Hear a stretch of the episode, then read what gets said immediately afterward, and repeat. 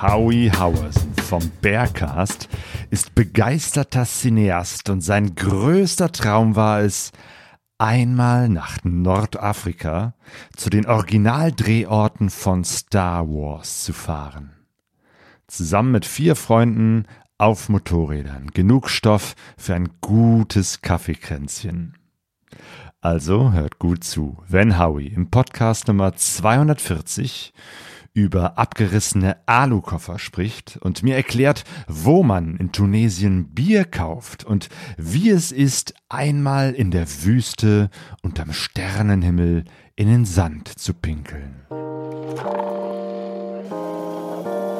Pegasus Reis. Expeditionen mit den Ohren. Bergcast, dein Motorradreise-Podcast.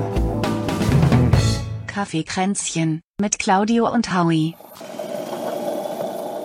Herzlich willkommen zum Kaffeekränzchen, dem Podcast von Bears on Tour, Bearcast und Pegaso Reise.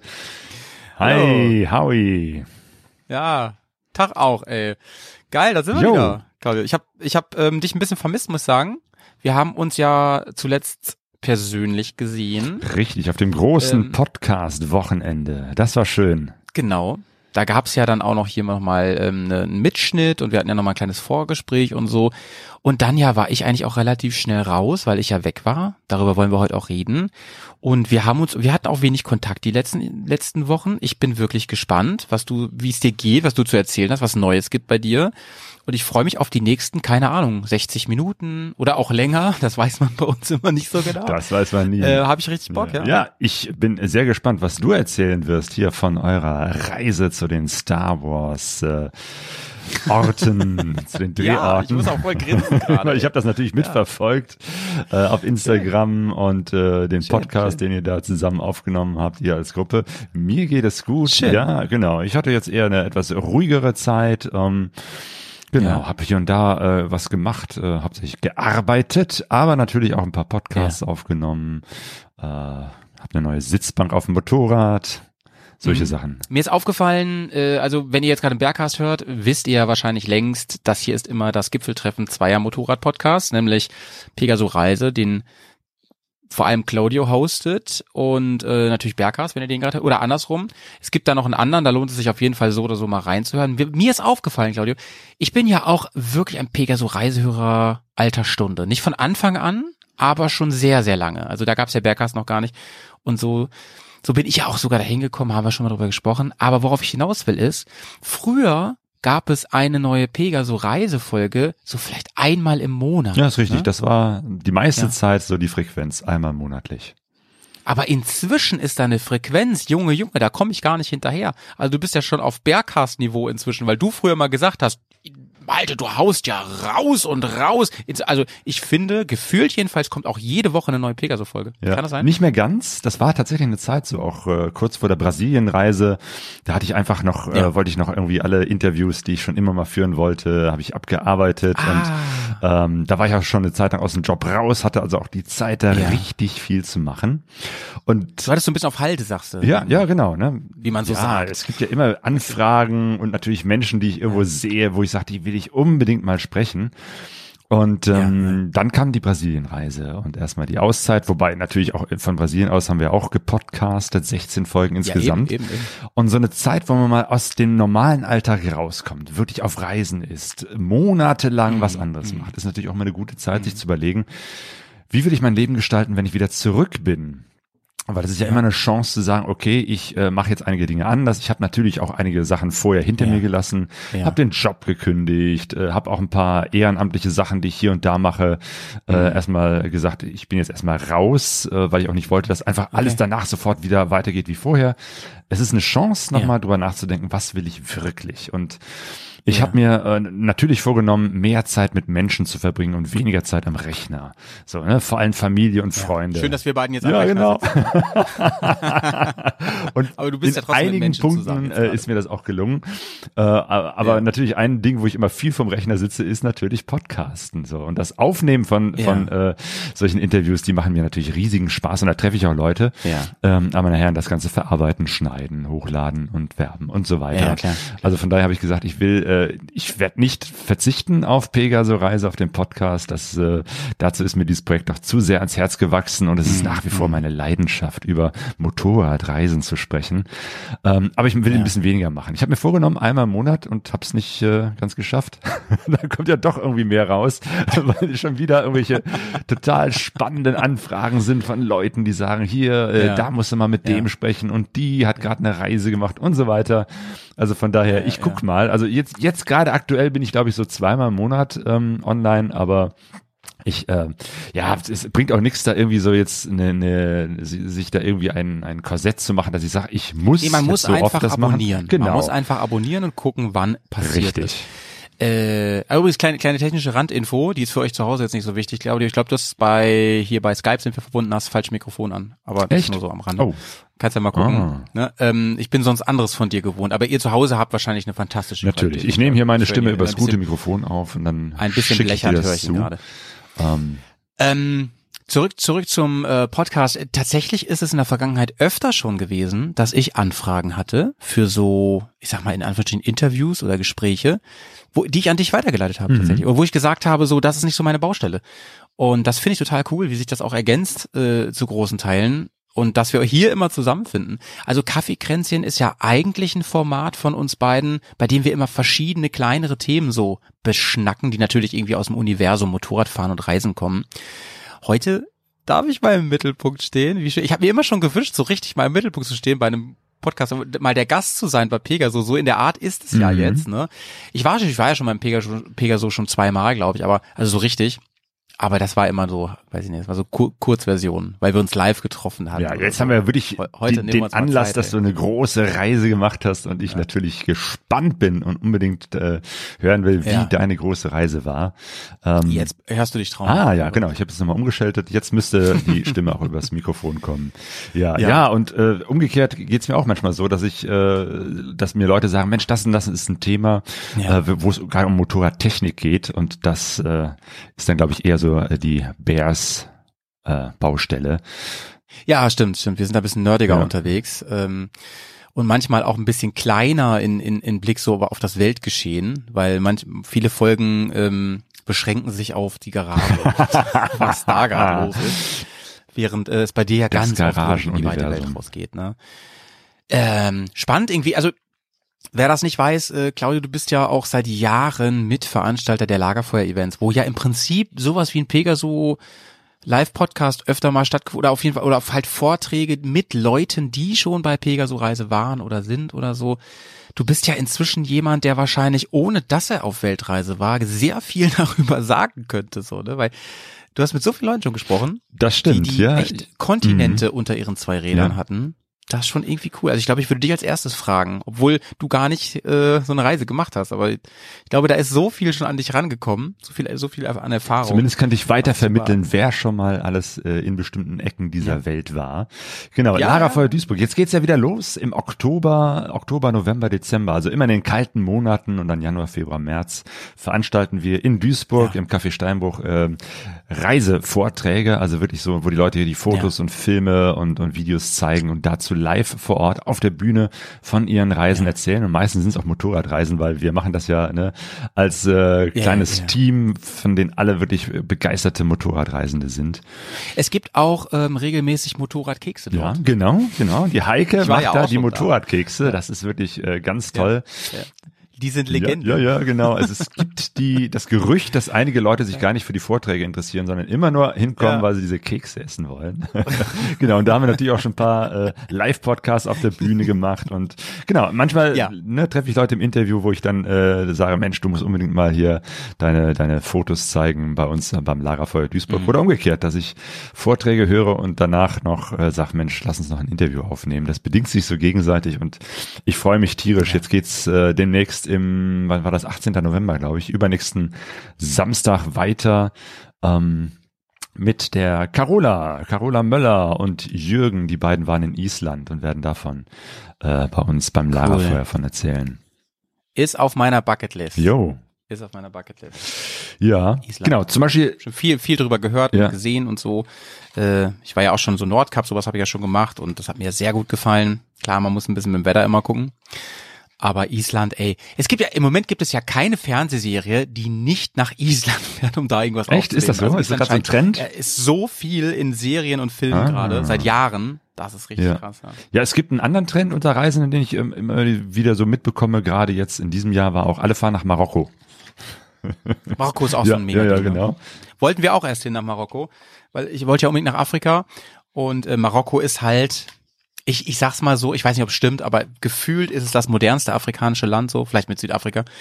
Und ähm, du hast halt in Marokko die Möglichkeit, äh, in die Wüste zu fahren, das Atlasgebirge mitzunehmen, was halt super fremd ist, super Afrika-like ist schon und so.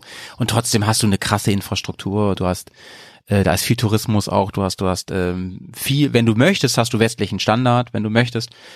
Und das, da bietet sich so viel an. Ähm, ich werde auch nach Marokko, aber jetzt war ich woanders. Ja, Tunesien. Aber stimmt, Marokko. Ich würde ja so gerne mal, ihr, ihr wisst ja alle, ich bin ein riesiger Dakar-Fan, Rallye Dakar. Und äh, vor allem Classic Dakar so und die ging ja früher wirklich von Paris nach Dakar und ich würde so gerne mal durch Marokko und dann wirklich bis Senegal, bis Lacrosse, bis Dakar und so. Das würde mich sehr, sehr reizen, das mal zu machen. Mache ich auch irgendwann mal.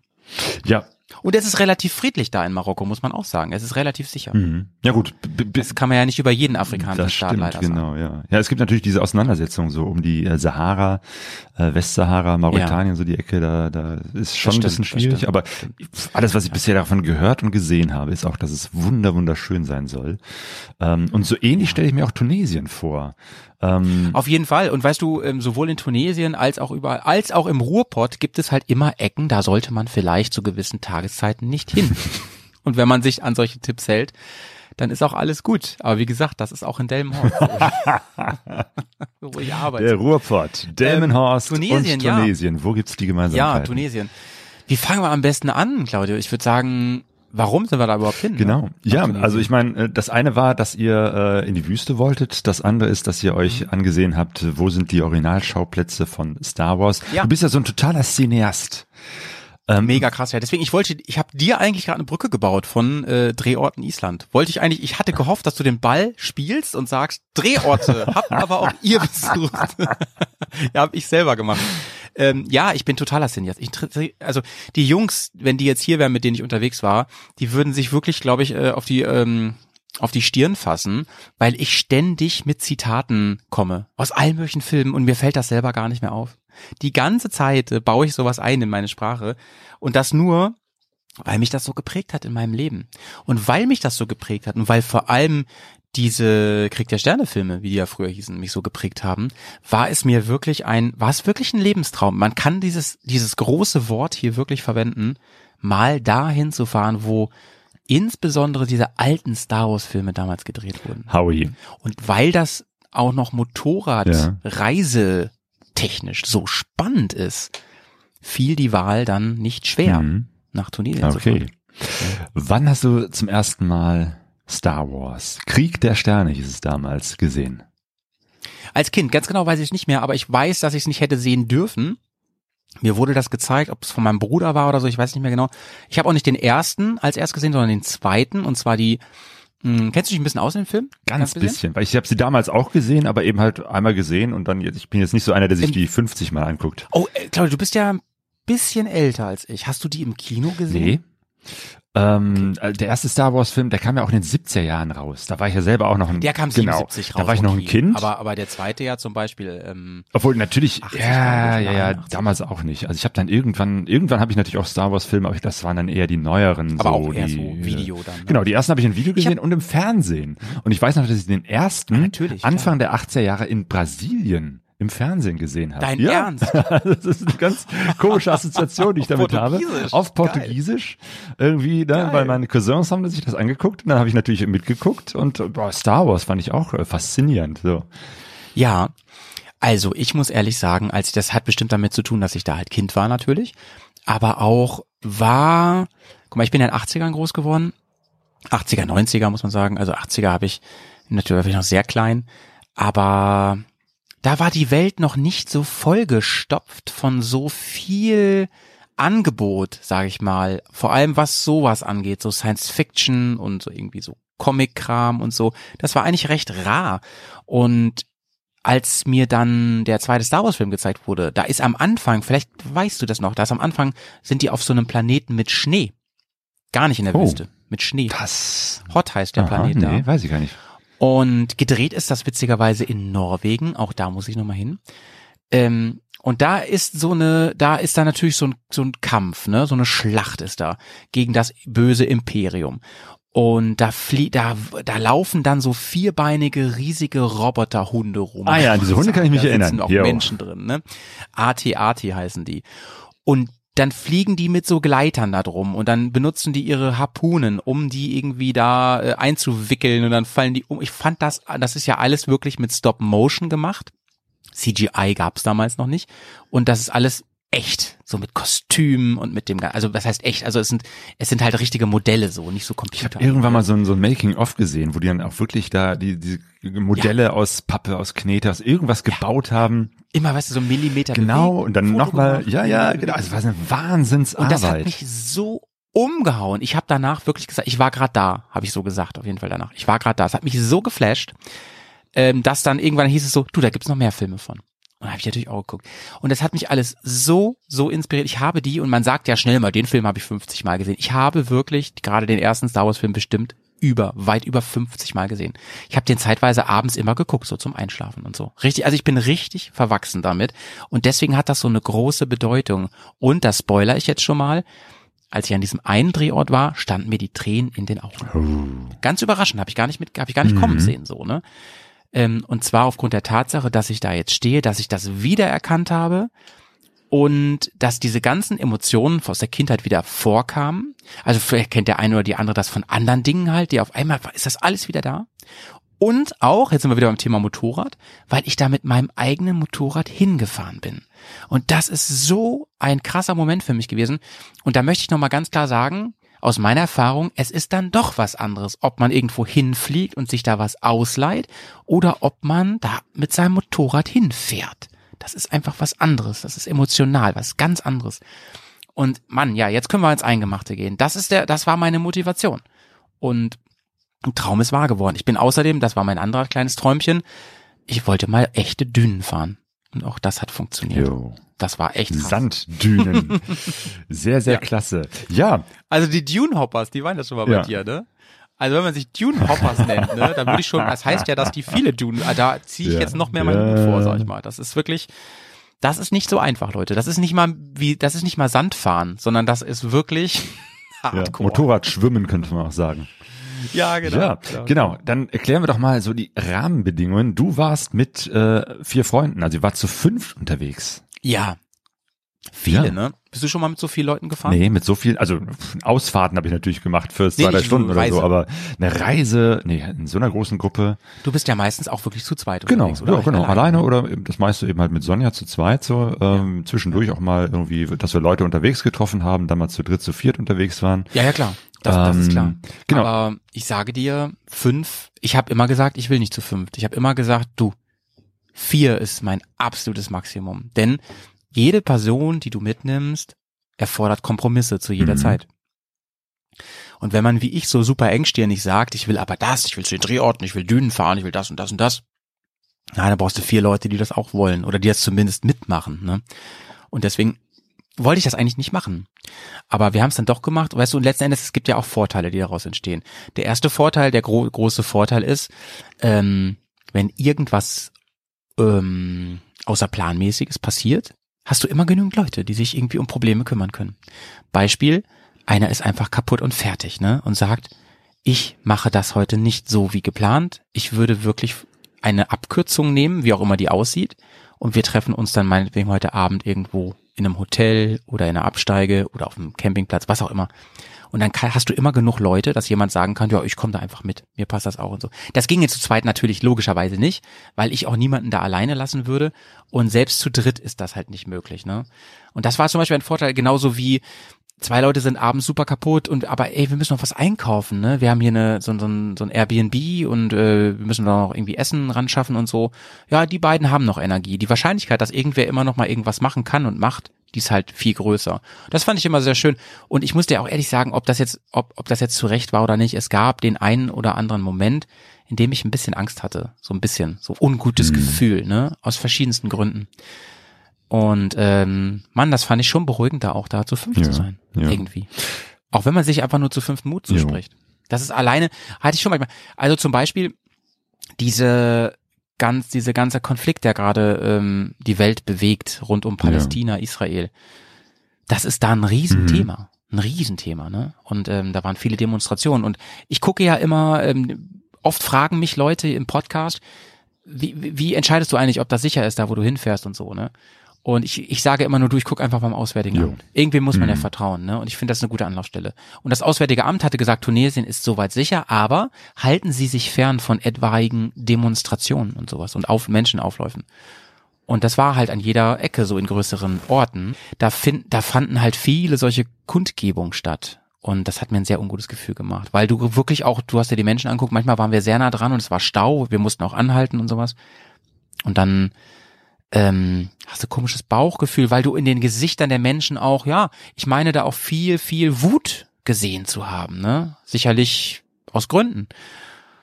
Ne? Und egal, was ich jetzt für eine Meinung dazu habe, Mann, ich bin halt der mit dem deutschen Kennzeichen, mit dem europäischen Mhm. Kennzeichen und der ähm, in deren Augen wahrscheinlich eine ganz klare Position hat in diesem Konflikt und äh, das kann schnell zu Problemen führen. Wir wurden öfter gefragt, wo steht ihr denn Mhm. eigentlich? Seid ihr so pro USA? Seid ihr so pro Israel oder wo seid da kannst du doch nur falsch drauf Mhm. antworten. Da kannst du doch nicht. Willst du mit denen auf, auf dem gebrochenen Französisch eine ernsthafte Debatte führen? Das ist ja völliger Ja. Unsinn.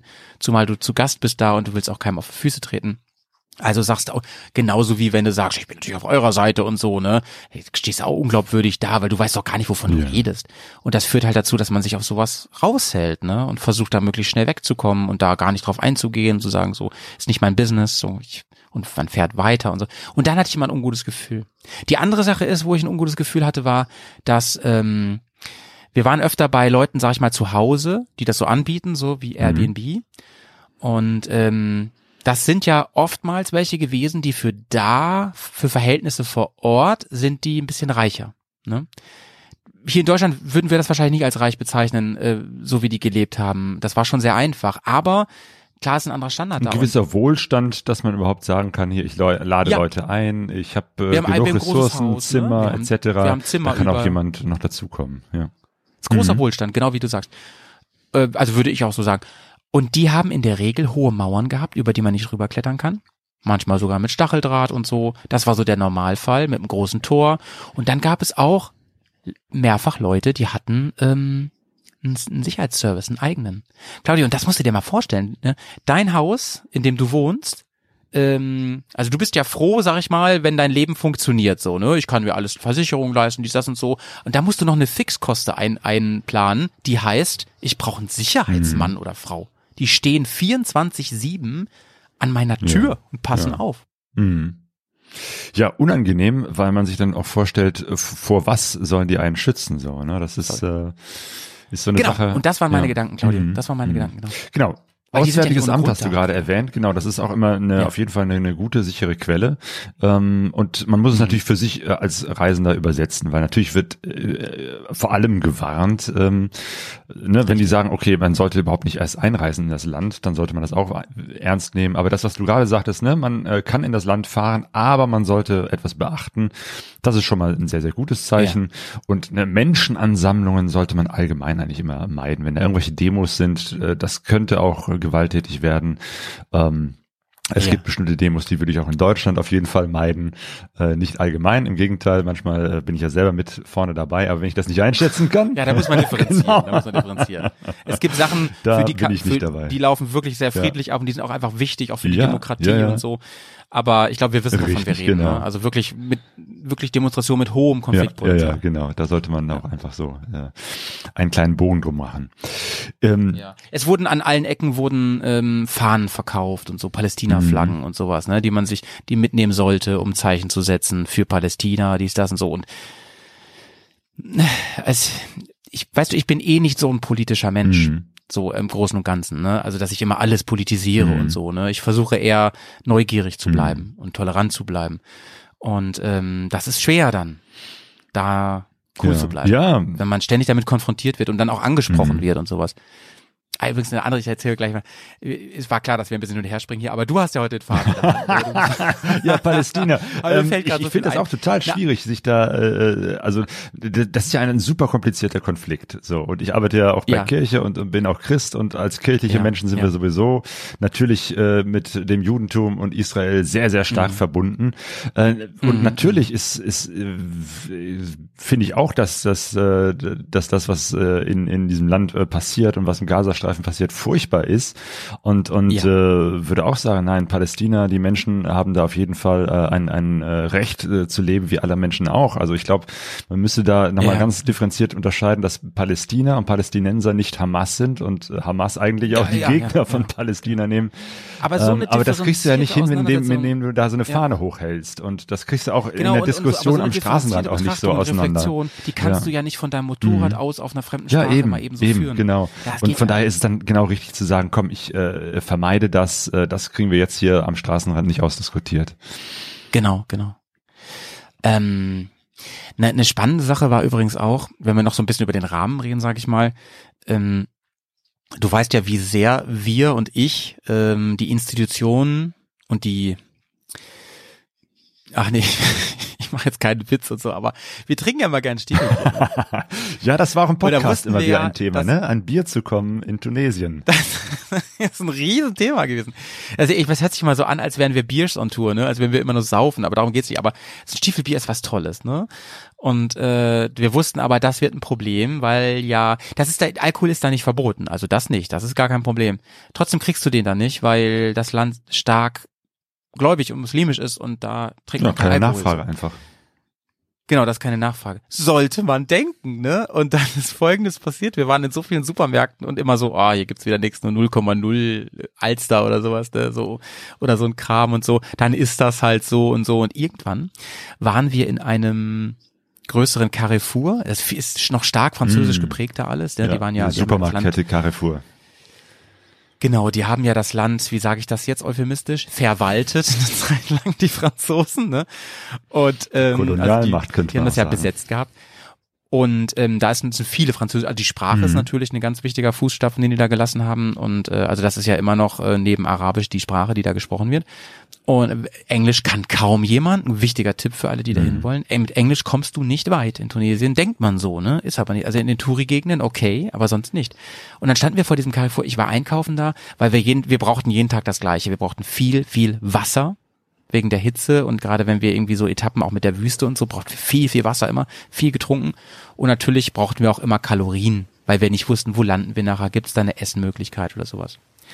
Und äh, dann stand ich da, da kam ich raus dann stand mein äh, Mitfahrer, der Bendix, stand vor dem Carrefour und sagte zu mir, Howie, ich warte jetzt hier ungefähr schon 20 Minuten. Und alle 30 Sekunden kommt jemand von hinter dem Supermarkt mit einer großen schwarzen Tüte, die prall gefüllt ist. Und ich habe eine Vermutung, dass da was drin ist, was nicht jeder sehen soll. Ne?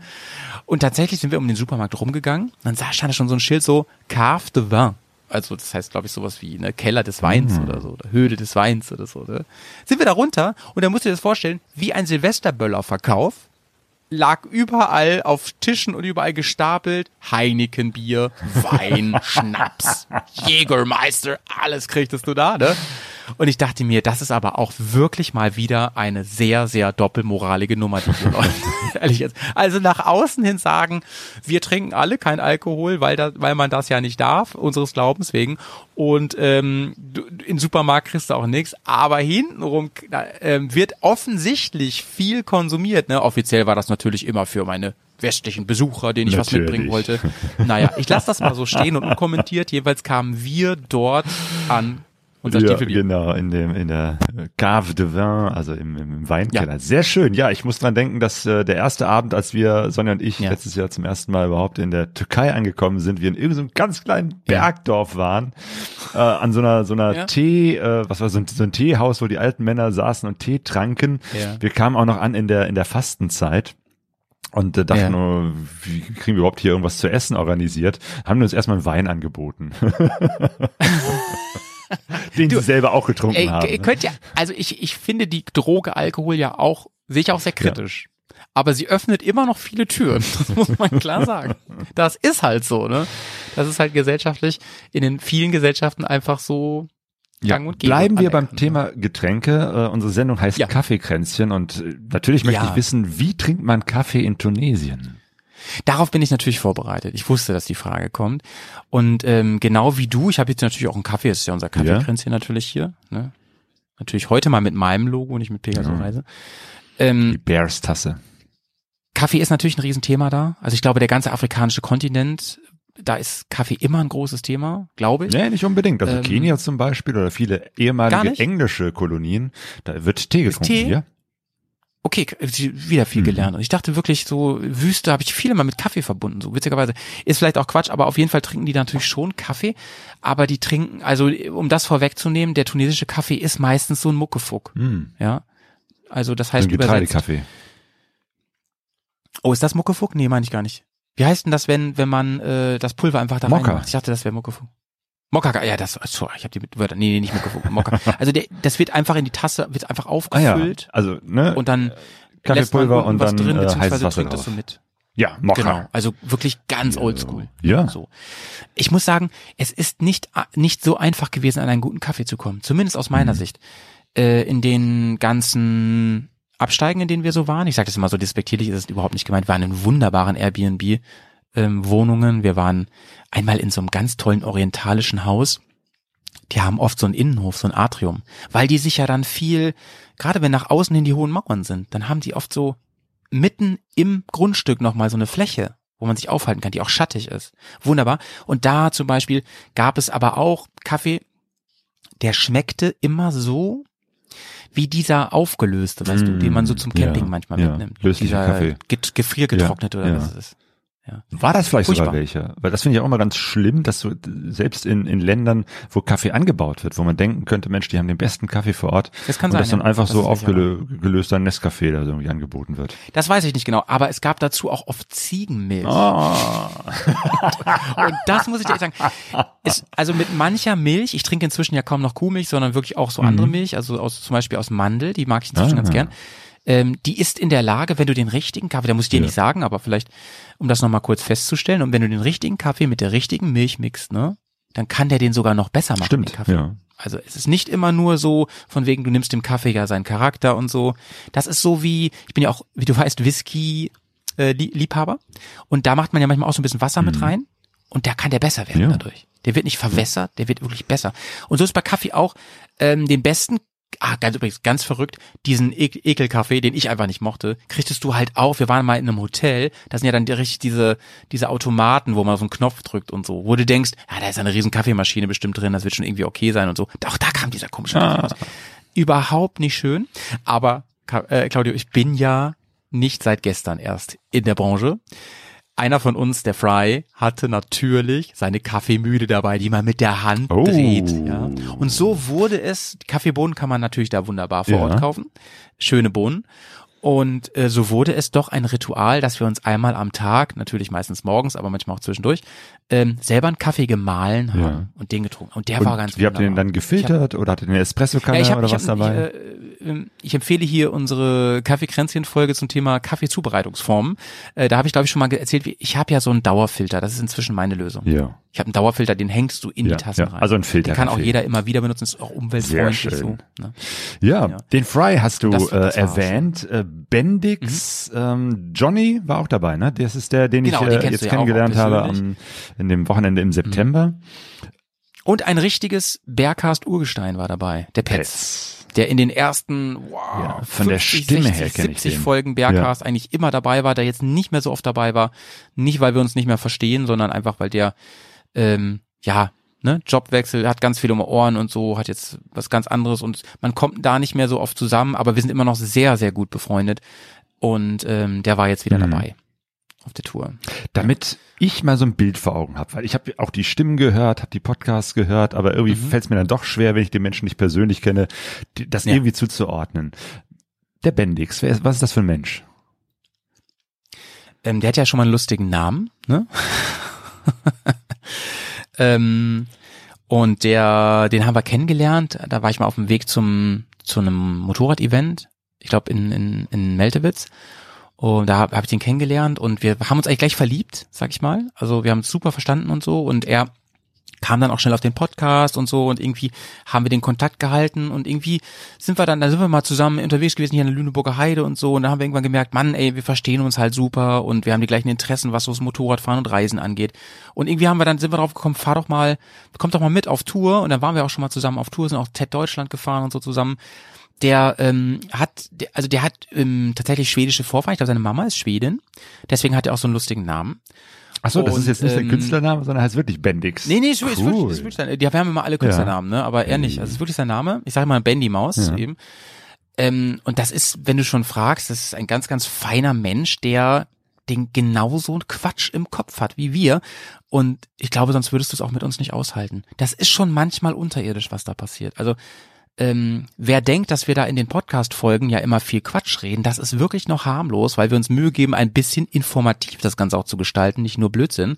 Aber sonst so, wir haben, wir haben die ganze Zeit äh, die Möglichkeit, miteinander ähm, in, den, in den Funkverkehr zu treten. Ganz toll, da werde ich, ich mache da nochmal eine Bergcast-Folge drüber, aber nur in aller Kürze. Ähm, es gibt jetzt ja dieses Mesh, also schon seit ein paar Jahren gibt's das, aber wir sind en- endlich alle umgestiegen auf Mesh. Das ist so ein neuer Standard beim Funken. Und der ermöglicht es dir, einen Kanal, einen offenen Kanal zu haben, wo man sich ständig rein und rausschalten kann. Nicht mehr so wie früher, dass man sagt, ich verbinde mich mit dir und so. Und das fand ich so fantastisch auf dieser Reise mit fünf Leuten. Es gab immer diesen Mesh-Kanal und wer Lust hatte, ging da rein wenn ihm lang, wenn er sich gerne unterhalten möchte oder so, weil man ja den ganzen Tag sonst Motorrad fährt, alleine ist für sich. Aber wenn man sagt, ich will meine Ruhe haben, dann gehe ich halt mal wieder raus und so. Das fand ich eine ganz, ganz tolle Sache. Weil man eine Reise natürlich ganz anders erlebt miteinander dann, ne? Weil du kannst dich bei Bedarf austauschen. Und wir wissen beide, Claudio, es gibt Momente, die möchte man in Stille genießen und es gibt Momente, da möchte man gerne mal sagen, boah, siehst du das auch? Findest du das auch so, so faszinierend, so dies oder das? Und das fand ich toll. Als wir, wir haben ja auch Offroad-Tage gehabt, ne? Und ähm, da war das natürlich Gold wert, dass wir alle uns miteinander verbinden. Weil ihr euch dann gegenseitig äh, informieren könnt, Achtung, äh, irgendwie hier wird's steinig, da vorne ist ein Loch oder was auch immer. Ja, oder Achtung, ich Ja, stimmt, ist ja auch passiert. Motorrad, kann mir verhelfen. Bendix, was fährt der für ein Motorrad? Der fährt so einen Riesenbock, so äh, R1200 GS Adventure. Ah, okay. Ne? Und mit Koffern und so dran in der Wüste. Hui, Ja. hui. Ihr habt auch Das wirklich die schon- schwersten Motorräder mitgenommen, Motorräder mitgenommen. Wir hatten einen, der Fry, der ist ja, der ist ja total auf auf dem auf dem, äh, der, der liebt ja eher ältere Motorräder. Der ist ja eher so dein Kommando, sag ich mal. Der, so alt ist der Motorrad, doch inzwischen auch, ne? 20 Jahre alt ist Ah, auch. nee, noch nicht so 16. Ja. Ah, 16. Aber der war mit der, Nehm ist das der mit der Dominator? Ach, der cool. eine, der hat eine Honda Dominator oder Dominator. Und Alter das ist ja auch noch mit Vergaser und so. Und die ist nicht so Mhm. schwer.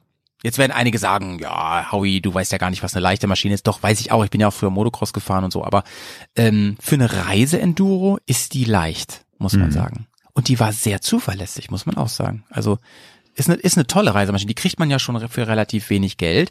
Und der hat so ein paar Sachen noch umgebaut und verändert, so ein bisschen, aber nur ein paar Sachen. Und ähm, die, die hat ihn genauso sicher durch die Wüste gebracht wie unsere Riesenböcke. Und man konnte die natürlich leichter aufheben. Dann ist da der Johnny. Ja, äh, den kennt man, wenn man Berghast hört, natürlich äh, sehr viel. Der ist ja auch gerade in der Community, ne? Also wir haben ja diese Bears Bubble, äh, wo die, ähm, wo wir einen eigenen Discord-Server auch haben und so. Da ist er viel aktiver als ich auch, ne? Also der managt das alles so ein bisschen, wo, wo, wofür ich ihm auch sehr dankbar bin. Der war ja auch zu hören bei unserem ähm, großen Kaffeekränzchen.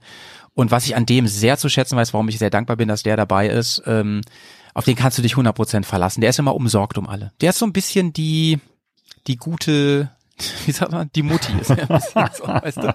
Sowas Der sorgt, braucht der man auch im Team. Der interessiert immer, ob es allen gut Ja. geht und der ist immer. Der, also wenn, wenn, wenn mich, wenn du mich fragst, gibt's irgendwas, was dich an, an was dich an, an Johnny manchmal nervt, ne, was schwierig ist, weil den kann man eigentlich nur lieb haben, dann würde ich sagen, ja, der ist manchmal ganz schön überbemüht. Also der fragt dich halt auch zum dritten Mal, kann ich noch was für dich tun, aber es ist ja mega Ja. lieb. Also ganz, ganz Sehr feiner schön. Kerl und ich sage immer spaßhaft, ähm, Johnny, du bist so ein bisschen wie der Audiokommentar auf meiner DVD früher. Weil der ist nämlich jemand, der ist die ganze Zeit im Funk. Johnny ist immer, du bist nie alleine im Funk. Johnny ist immer da und der sagt auch immer, was er gerade sieht. Und was für ein Motorrad fährt Aber der ich find's Johnny? eher süß. Ja. ja, ja, ja. Deswegen kann man sich Ja. auch ausklinken, wenn, wenn man da keinen Bock hat. Also ganz, ganz toll, ja. Genau. Um, äh, und es sind alles verschiedene Charaktere, aber uns einte halt auf dieser Tour äh, noch nicht mal Star Wars hat uns geeint, ne? Das war ja vor allem ich so. Petz ist auch Ja. ein ganz, ganz Sag mal kurz, der Johnny, was fährt der für ein Moped? Der fährt eine, ähm, auch eine, eine 1200er GS, auch eine wassergekühlte 1200er GS und ähm, aber eine normale, Mhm. nicht so eine Adventure. Ganz bisschen Ja. kleiner. Eine kleine. Und dann war da der Pets Ja. unterwegs. Das ist doch mit der, Ja, mit dem du damals Pets, auch dieses Dreambike-Projekt gemacht hast, ne? Ja, ja, Das heißt- genau. Wir beide waren mit unseren, in Anführungsstrichen, Dreambikes Ja. in Tunesien, in der Wüste. Ähm, Dreambikes, warum heißen die so? Weil das was ist, was wir, von dem wir immer geträumt haben, was es so nicht zu kaufen gab. Vielleicht gibt's das ja bald, ne? Man munkelt. Und zwar ist das ein, ein, äh, eine BMW, ein Boxer BMW, noch ein alter, in Anführungsstrichen alter Motor. Ähm, den haben, den bauen sie ja sogar immer noch. Unsere sind so von 2017, 2018. Und die haben wir umgebaut. Das sind eigentlich Urban R9T, ja, also Urban GS R9T sind das eigentlich. Eigentlich Straßenmaschinen, die so mehr so für die Eisdiele sind. Und die haben wir komplett umgebaut. Wir haben eine ganz andere Gabel da drin. Wir haben die sieben Zentimeter höher gelegt. Also wir haben vorne jetzt ein 21 Zoll Vorderrad, hinten ein ähm, 18 Zoll Rad. Also diese, diese richtige Enduro ähm, Gr- Reifendimension äh, und ganz viele andere Sachen noch. Also richtig fürs Offroad umgebaut, die für eine 1200er Maschine recht leicht gemacht, die ganze Maschine, ähm, aber auch reisefertig. Großer Tank ist da drauf. Mit, mit ähm, 23 Liter, glaube ich, 22,5 Litern drin. Und ey, übers Tanken müssen wir reden. Unbedingt. Jo. Die ganze Was, was wiegen eure Motorräder? Also jetzt konkret eure ähm, GS umgebauten Dreambikes? Ich weiß nicht ganz genau. Ich kann, ich kann nur schätzen, weil ich sie seit, seit dem letzten Umbau der Gabel vorne nicht mehr gewogen habe. Aber naja, wir sind natürlich aber auch so blöd und haben da dann noch so ganz viel Schutzbügel dran gebaut. Die wiegen Oh, ja auch ja, schon nochmal wieder 50 richtig Kilo viel, Schutz- ne? Ich weiß es nicht ganz Schutzbügel, genau. Also dann ich weiß, dass die Alukoffer. R9T wiegt, glaube ich. Also mein Eindruck war, als ich das gesehen habe für eure Videos und, und, und Fotos, meine Ja. Güte, das sind aber schwere Kisten, mit denen ihr da im Wüsten Du spielst ja auch im anderen seid. Team, muss man ganz klar sagen. Ne? Äh, für dich ist ja wahrscheinlich deine schon Max. Ja, allerdings. So, ich finde deine- deine die 600, knapp über ja. 200 Kilo Teneré eigentlich auch schon zu schwer. Stimmt, die ist dafür eigentlich auch ganz schön schwer, finde ich. Das ist ja auch ein kleines Ja. Bike. Also nicht, die ist hoch und so, aber die ist halt schön schlank.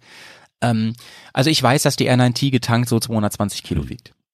So, jetzt kannst du ein bisschen was abziehen, weil wir viel abgebaut haben. Jetzt kannst du wieder ein bisschen was draufschlagen. Also es wird wahrscheinlich so ein bisschen Okay. mehr wiegen. Ich schätze, ich schätze mal so 230, 240 Kilo wird die schon wiegen. Wie viel Geh schon Zeit hattet ihr denn für diese Reise? Wir hatten zweieinhalb Mhm. Wochen, ähm, wobei man sagen muss, ich bin halt hinterher geflogen auch. Ne? Die sind, weil ich keinen Urlaub bekommen habe. Ich arbeite in einer Branche, wo man keinen Urlaub nehmen kann. Da ist man an Schulferien gebunden. Den Rest könnt ihr euch denken. Und ähm, ich kann nicht zu meinem Chef gehen und sagen, hier ähm, kann ich schon mal zwei Tage vor den Ferien losfahren. Das geht einfach nicht. Und dadurch ist es dann, die sind dann losgefahren, schon äh, zwei Tage vorher. Und ich bin dann nach Mailand geflogen mit dem Flugzeug, hier direkt von Bremen aus. Was super luxuriös ist, ne? Weil der Bremer Flughafen ist super klein, das ist von mir halt nicht weit. Und ähm, dann steigst du hier quasi in der Nachbarschaft in so ein Flugzeug und dann bist du bei den Jungs in Mailand. Mm. Das ist schon irgendwie. schon Genau, wie seid ihr überhaupt nach Tunesien gekommen? Weil das ist ja auch immer, ne, Das es gibt ja unterschiedliche Möglichkeiten und erstmal würde ich denken, das dauert so lange, da bist du erstmal eine Woche unterwegs, um da zu sein und dann musst du schon wieder umdrehen, weil Ja. du in der Woche wieder zu Hause sein musst. Ja, ja, da hast du auch recht. Und das war ein Riesenproblem. Ich habe das in, in, im Berghaus auch öfter thematisiert, als dann klar war, was wir machen. Und ich habe auch die Community gefragt, habe da auch e- einige nette und tolle Tipps bekommen. Die haben uns leider alle nicht so weitergeholfen. Weil, ähm, also eigentlich wollten wir eine Spedition haben. Für, nee, ich fange nochmal anders an. Uns war klar, dass wir nicht selber fahren von zu Hause aus, weil es eben war, irgendwann ja dann November wurde. Und wir wussten, klar, in Tunesien ist das alles cool. Aber willst du wirklich dann nochmal die, ähm, weiß ich nicht, zwischen 15 und 18 Stunden nach dieser Reise über die deutsche Autobahn nach Hause fahren? Ich hasse ja die deutsche Autobahn. Ja, vor allem, und Also wenn es dann Motorrad. kalt ist und willst du dann die ganze Zeit in der ja. Wüste irgendwelche warmen Klamotten dabei haben für die Reise, die du dann anschließend wieder zurück nach Deutschland oder in Deutschland Und machst. Claudio, es hat auf dem Rückweg geregnet, also wie aus Eimern. Es war wirklich, also wir haben alles richtig gemacht. Dann haben wir überlegt, ob wir eine Spedition kriegen, die unsere Bikes dahin bringt und wir fliegen alle nach Mailand, beziehungsweise dann nach Genua. Von da dann nach Genua, da fahren nämlich die Schiffe alle nach Tunesien ab. Äh, es gab im Frühjahr noch zwei Speditionen, die uns zuge das zugesagt hatten für sehr, sehr viel Geld. Also ich, ich nenne jetzt die Namen nicht, aber die Preise sage ich dir mal. Die wollten 5000 Euro haben. Für wie viel? Für fünf Ah Motorräder. ja, also 1000 Euro pro Motorrad. Aber innerhalb Ja, von, knapp 1000 Euro. boah, boah, boah, innerhalb von Europa. Also sowas habe ich früher für Es sind nur Südamerika. 1200 Kilometer, so viel Ja, ist eben. es gar nicht. Ne? Ah, jetzt überleg mal, Claudio, 5000 Mhm. Euro Ähm, fliegen musste auch noch. Wenn du Glück hast, kriegst du einen günstigen Flug, so unter 200 Euro. Ähm, mal zwei sind wir dann bei mindestens 300 Euro, eventuell mehr. Sind wir schon bei 1300 Euro für jeden. Nur für die Strecke nach Ja. Genua. Dann kommt noch die, die Fähre kommt noch dann dazu. Ähm, weiß ich gar nicht mehr genau, was die gekostet hat. Das war eigentlich überschaubar. Das heißt, du wärst ja theoretisch schon relativ schnell alles. bei 10.000 Euro, ohne dass überhaupt Und du bist noch Meter keinen in, Meter in Tunesien in gefahren. Tunesien bist. Ja, ja, gefahren, komm. ne? So. Äh, wie habt ihr das denn gelöst? Wie, wie habt ihr das äh, gemacht, da hinzukommen? Ja, wir, wir sind dann so alle Optionen durchgegangen. Unter anderem haben wir überlegt, ob wir uns noch selber einen Sprinter kaufen und sowas und dann wieder verkaufen. Ähm, am Ende hat sich dann ergeben, dass der, der Pets hatte Connections zu einer sehr großen ähm, Vermietungsfirma, sagt er, Vermietungsmöglichkeit äh, hier in, in Deutschland. Die kennt man auch und die haben uns ein Angebot gemacht für einen sehr großen Sprinter, wo drei Motorräder rein, da würden, hätten auch vier reingepasst. Das fünfte war so das Hauptproblem. Deswegen haben wir gesagt, wir nehmen zwei Motorräder auf einen Anhänger, an ein Auto und drei Motorräder in einen Sprinter, den wir mieten. Anhänger hatten wir und sind dann, dann sind die Jungs halt in diesem Konvoi losgefahren. Das heißt aber natürlich auch, dass wir nur 80 fahren durften. Das ist natürlich auch nochmal eine ja, Kampfansage. das ne? dauert länger. Ja, und dann hatten die Jungs auf dem Hinweg die starke Idee, ohne Maut zu fahren. Und da kann ich euch schon mal da zu Hause sagen, Mann, nee, mach das mal nicht. Die haben dann irgendwann in der Schweiz gesagt, Leute, das hat hier alles keinen Wert, was hier passiert. Diese vielen komischen Straßen und Ampeln und hast du nicht gesehen. Wir kaufen jetzt eine Vignette und das war die richtige Entscheidung. Sehr schön. Ja, und dann, dann sind die wirklich, also die sind 18 Stunden sind die mindestens Oh, gefahren. ja. Ich meine, das Mit Gute ist ja beim Auto, man so. kann ja sich abwechseln. Das heißt, eine Person fährt, die andere Genau. ruht sich aus. Das ist äh, schon mal ein Genau, riesen genau. Vorteil. Aber die waren trotzdem Geräder. ne? Du schläfst ja Nee. nicht wirklich da. Du, also, du Genau. Konntet ihr euch dann wenigstens auf dem Schiff dann äh, ausruhen? Ja, Ja, ja, das schon. gut. Das schon ne? Also und da habe ich noch mal einen großen Tipp ähm, für diejenigen, die sowas noch nie gemacht haben: Investiert immer den Aufpreis für eine richtige Kabine mit einem Bett. Macht das immer. Man kann ja auch diese Pullman-Sessel da mieten oder sowas, ne? Nee, Leute, ey, ihr wollt doch nicht da im Zielort ankommen und komplett platt sein. Ne, sondern man will ja dann Motorrad fahren und so und man braucht ein bisschen Ja, Energie. ist glaube ich auch eine das Altersfrage. Als ich jung war, bin ich auch immer auf Pulvernsesseln und dann irgendwo zwischen den Sesseln noch mal irgendwie doch mal den Ja, ja, Schlafsack ausgerollt. Aber da mittlerweile würde recht, ich da das auch nicht. Also klar, wenn du Anfang 20 bist, dann mag das noch mal was anderes sein. Also die Dann Möglichkeit wahrscheinlich auch einfach äh, die mit, mit der. Hängematte gab's nicht, da irgendwo die aufzuhängen. Ähm, Habe ich nicht gesehen, aber die lagen dann überall Ja, rum. ja. Ne? Es gab dann auch so einen Aufenthaltsbereich mit so einer Art Sofas, da haben die natürlich auch alle gepennt und so. Aber es fängt ja schon an bei den ganzen Wertsachen und den eigenen Sachen und so, dass du dir dann immer ein Auge Ja, wobei das ist das Gute, bei, bei fünf Leuten hast du immer jemanden, der dann sagt, okay, Genau. ich bleib hier beim, beim Krempel, auch wie, ne, die Das ist Sachen unten, du fährst unten rein mit dem Motorrad, dann musst du schnell wieder nach oben, äh, und, Ja, ja, und dann, dann trägt man die Sachen hoch, muss nochmal runter, um irgendwas zu holen. Da ist so ein Team wirklich klasse, dass dann immer einer sagen kann, okay, ich bleib jetzt hier und bewacht das Absolut, Zeug. absolut. Ich erinnere mich an äh, ein Gespräch mit Daniel Rins, ne, ist ja so einer meiner ganz Mhm. großen Vorbilder, den, den hattest du ja auch schon im Podcast. Äh, der hat mir mal gesagt, äh, auf seiner ersten großen Reise, da sind die ja zu zweit gestartet und dann ist sein sein ähm, Freund da ist, ist abgesprungen, ungefähr bei Afrika auch, glaube ich, so nach Mhm. Ägypten oder so, ähm, weil der einfach verliebt war und der wollte irgendwie wieder nach Hause und so. Und da hat er gesagt, eins der größten Probleme war gar nicht so, dass er jetzt alleine unterwegs war. Es hat ja auch große Freiheiten gegeben, sondern dass du niemanden mehr hattest, der, wenn du mal in den Supermarkt gehst, mal eben auf die Sachen guckt und so. Mhm. Hat aber auch dazu geführt, hat er mir erzählt, dass er dann relativ schnell gemerkt hat, es passiert nichts und man kann den Leuten eigentlich vertrauen da Ja. draußen. Es gibt gar nicht so viel böse Ja, Menschen. ja, auch eine ganz, ganz auch wichtige. Lehre. Die Schifffahrt auf jeden Fall, Claudio, ähm, ist etwas nach Tunesien, die kannst du nicht vergleichen mit irgendwelchen Scandinavian Lines. So, ich bin ja auch schon nach nach Oslo, nach ich bin schon nach ähm, Dings gefahren, nach ähm, Schweden und alles. ist eher rustikal, da hast ne? du ja auf jeden Fall. Rustikal eher. Es ist super rustikal. Also du hast du hast keine tolle Bar, du hast keine tolles Casino oder ich weiß nicht was. Ähm, und ich rede wirklich von den Mindeststandards auch. Ich bin ja auch schon nach Helsinki gefahren oder nach Litauen oder so. Du hast immer überall einen gewissen Standard gehabt, so dass man irgendwas tun konnte. Aber wir waren halt da zwischen 25 und 30, sogar 35 Stunden auf dem Rückweg. Und ja, du kannst nichts machen. Du, du bist einfach da. Hatten wir noch so krassen Wellengang, dass man, dass selbst ich, der nicht so empfindlich ist, nicht schlafen konnte, weil du im Bett immer von links nach rechts gerollt bist. Das war richtig, richtig krass, ja. Und dann gehst du an Deck und dann riechst du schon, dass einige da nicht so gut mit klarkommen mit dem Ganzen. Das macht Laune, ey. Da kannst du gar nicht richtig, du kannst nicht mehr auf der Stelle stehen, weil es so hin und her geht immer alles. Naja. Also es ist schon, das ist schon, das fordert einen auch schon und so, ne? Und dann dann kommen die oft zu komischen Zeiten an. Zum Beispiel, wir sind hier in Deutschland, sind wir wieder gelandet, ganz früh um 5 Uhr morgens. Da musst du halt ganz früh aufstehen, da musst du schnell, wenn die Sirene kommt, dann musst du runter, also wenn das Signal kommt, musst du runter in den Schiffsbauch und dann musst, geht das los. Mhm. Und jetzt möchte ich noch mal kurz, also ist wir sind ja auch ein informativer Podcast, ne? Es ist ja ein Service, ein Service-Podcast, den wir hier machen. Ich will noch mal einen Tipp geben, wenn ihr ankommt in Tunesien, äh, das ist, stellt euch darauf ein, dass das lange dauert, bis ihr wirklich mal los könnt. Diese ganze Einzollung und so, das ist tierisch aufwendig und an jeder Ecke lauern wirklich Menschen, die sehr hilfsbereit sind, aber die wollen auch immer Geld dafür haben. Also, und ihr könnt, ihr könnt am Anfang schwer abschätzen, sind das jetzt Leute, die hier arbeiten und muss ich die in Anspruch nehmen, weil das einfach so ist oder sind das irgendwelche Leute, die einfach nur da sind und Geld wollen?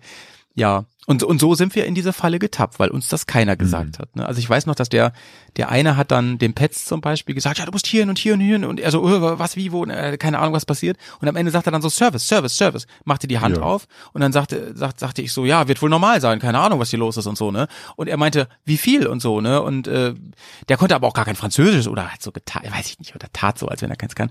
Und dann machte der Petz sein Portemonnaie auf und dann waren da, waren da halt 30 Euro drin, die er noch hatte, ne?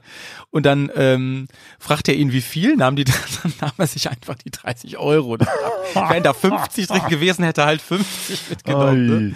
Und Ja. ich und ich zum Beispiel hatte gar kein Geld. Und ich, also war er ganz traurig, aber ich hatte wirklich kein Geld. Ne? Ich, weil ich auch erst dachte, der ist von der, vom Ja. Duan, so vom Ja. Zoll, habe ich gesagt, kann ich auch mit Karte zahlen? Habe ich ihn so gefragt. Genau, so, er überhaupt nicht, halt einfach die. Karte hin hier. Wo ist dein Automat? Er hätte die Karte mitgenommen, ja. Mann, ja, nee, das, das kann ich euch sagen. Ähm, bereitet euch da ein bisschen drauf vor und so. Ich finde immer, wenn Menschen da einen Job machen, sollen sie da ein bisschen was für kriegen. Aber wenn man da so überfallen wird, in Anführungsstrichen, so überrannt wird, ey, ja, da, haben, da sind wir in eine richtige Touri-Falle Ja. getappt. Und die musste dann erstmal einzollen und äh, was für Papiere braucht man denn, Ja. wenn man nach Tunesien fährt? Braucht man dann Visum, irgendwas für die Ähm, Motorräder? Also, ihr braucht natürlich schon ein Visum, aber ähm, das ist, äh, Deutschland hat ein Abkommen mit Tunesien und das ist total entspannt. Also wenn du mit einem Adler auf dem Pass da aufschlägst als Deutscher, dann kannst, gehst du da im Prinzip, dann geht, das dauert alles, du musst dir auch an fünf Stellen Unterschriften holen und Stempel, aber es ist unkompliziert. Aber du musst es nicht Das vorher beantragen. Ja, vor Ort, ne? Ach so, aber das ist wie, Ort, als wenn ja. du zum Beispiel in die Also Türkei Visa oder so reist.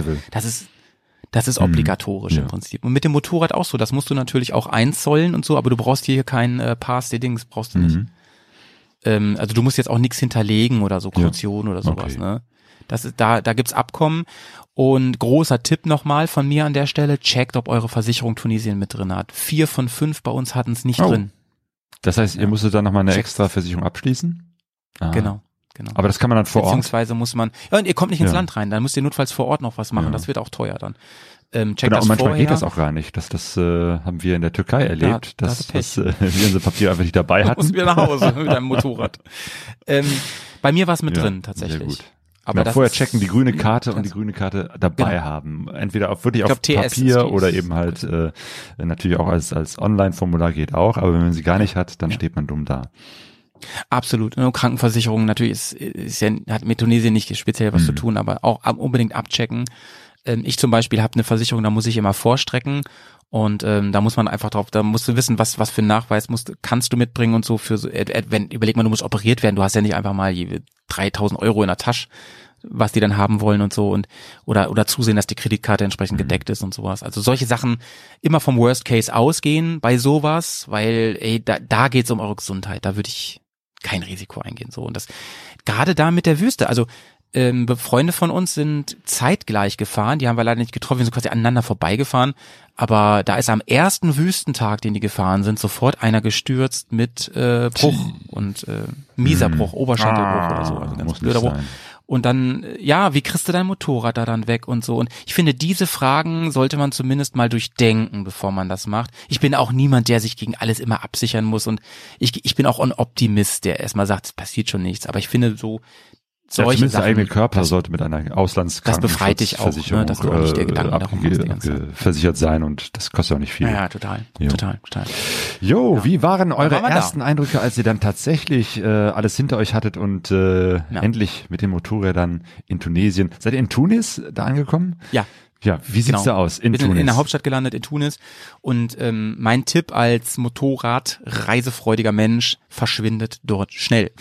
Es ist ein Moloch, wirklich. Also kein No Front gegenüber Tunis, bestimmt Ich glaube, das kann man über jede Menschen, große und so. Hafenstadt sagen, oder? Also wenn man am Hafen aber ankommt, verkehrsmäßig voll Katastrophe, ne? Äh, für uns Europäer. Und ähm, da kommen wir jetzt, können wir gleich zu einem Punkt rüberleiten, der negativste Punkt, der mir auf der ganzen Reise aufgefallen ist. Die nehmen wir mal jetzt schon, weil damit will ich auf keinen Fall abschließen heute den Podcast. Das Land ist vermüllt bis zum geht nicht Ja. mehr. Es ist richtig krass. Und ich glaube auch, es ist mehr als Marokko. Das weiß ich aber nicht ganz genau. Aber ich habe mich ja schon mit mehreren Leuten, die schon öfter in Marokko waren, unterhalten. Ich glaube, es ist noch viel schlimmer. Also Tu- Tunesien ist voll mit Müll. Abgesehen von der Wüste vielleicht, ne? So, vielleicht ist auch nur der Sand drüber geweht, das weiß ich nicht. Aber alles, was im Norden ist und in Mitteltunesien, und wir reden nicht über, da liegt mal eine Tüte rum, da liegt mal eine Cola-Dose, sondern es ist bis zum Horizont Müll. Du hast das Gefühl, du fährst oft durch Müllhalden durch. Und was ich nicht verstehe, Claudio, ist, da habe ich so viel drüber nachgedacht, als ich da war.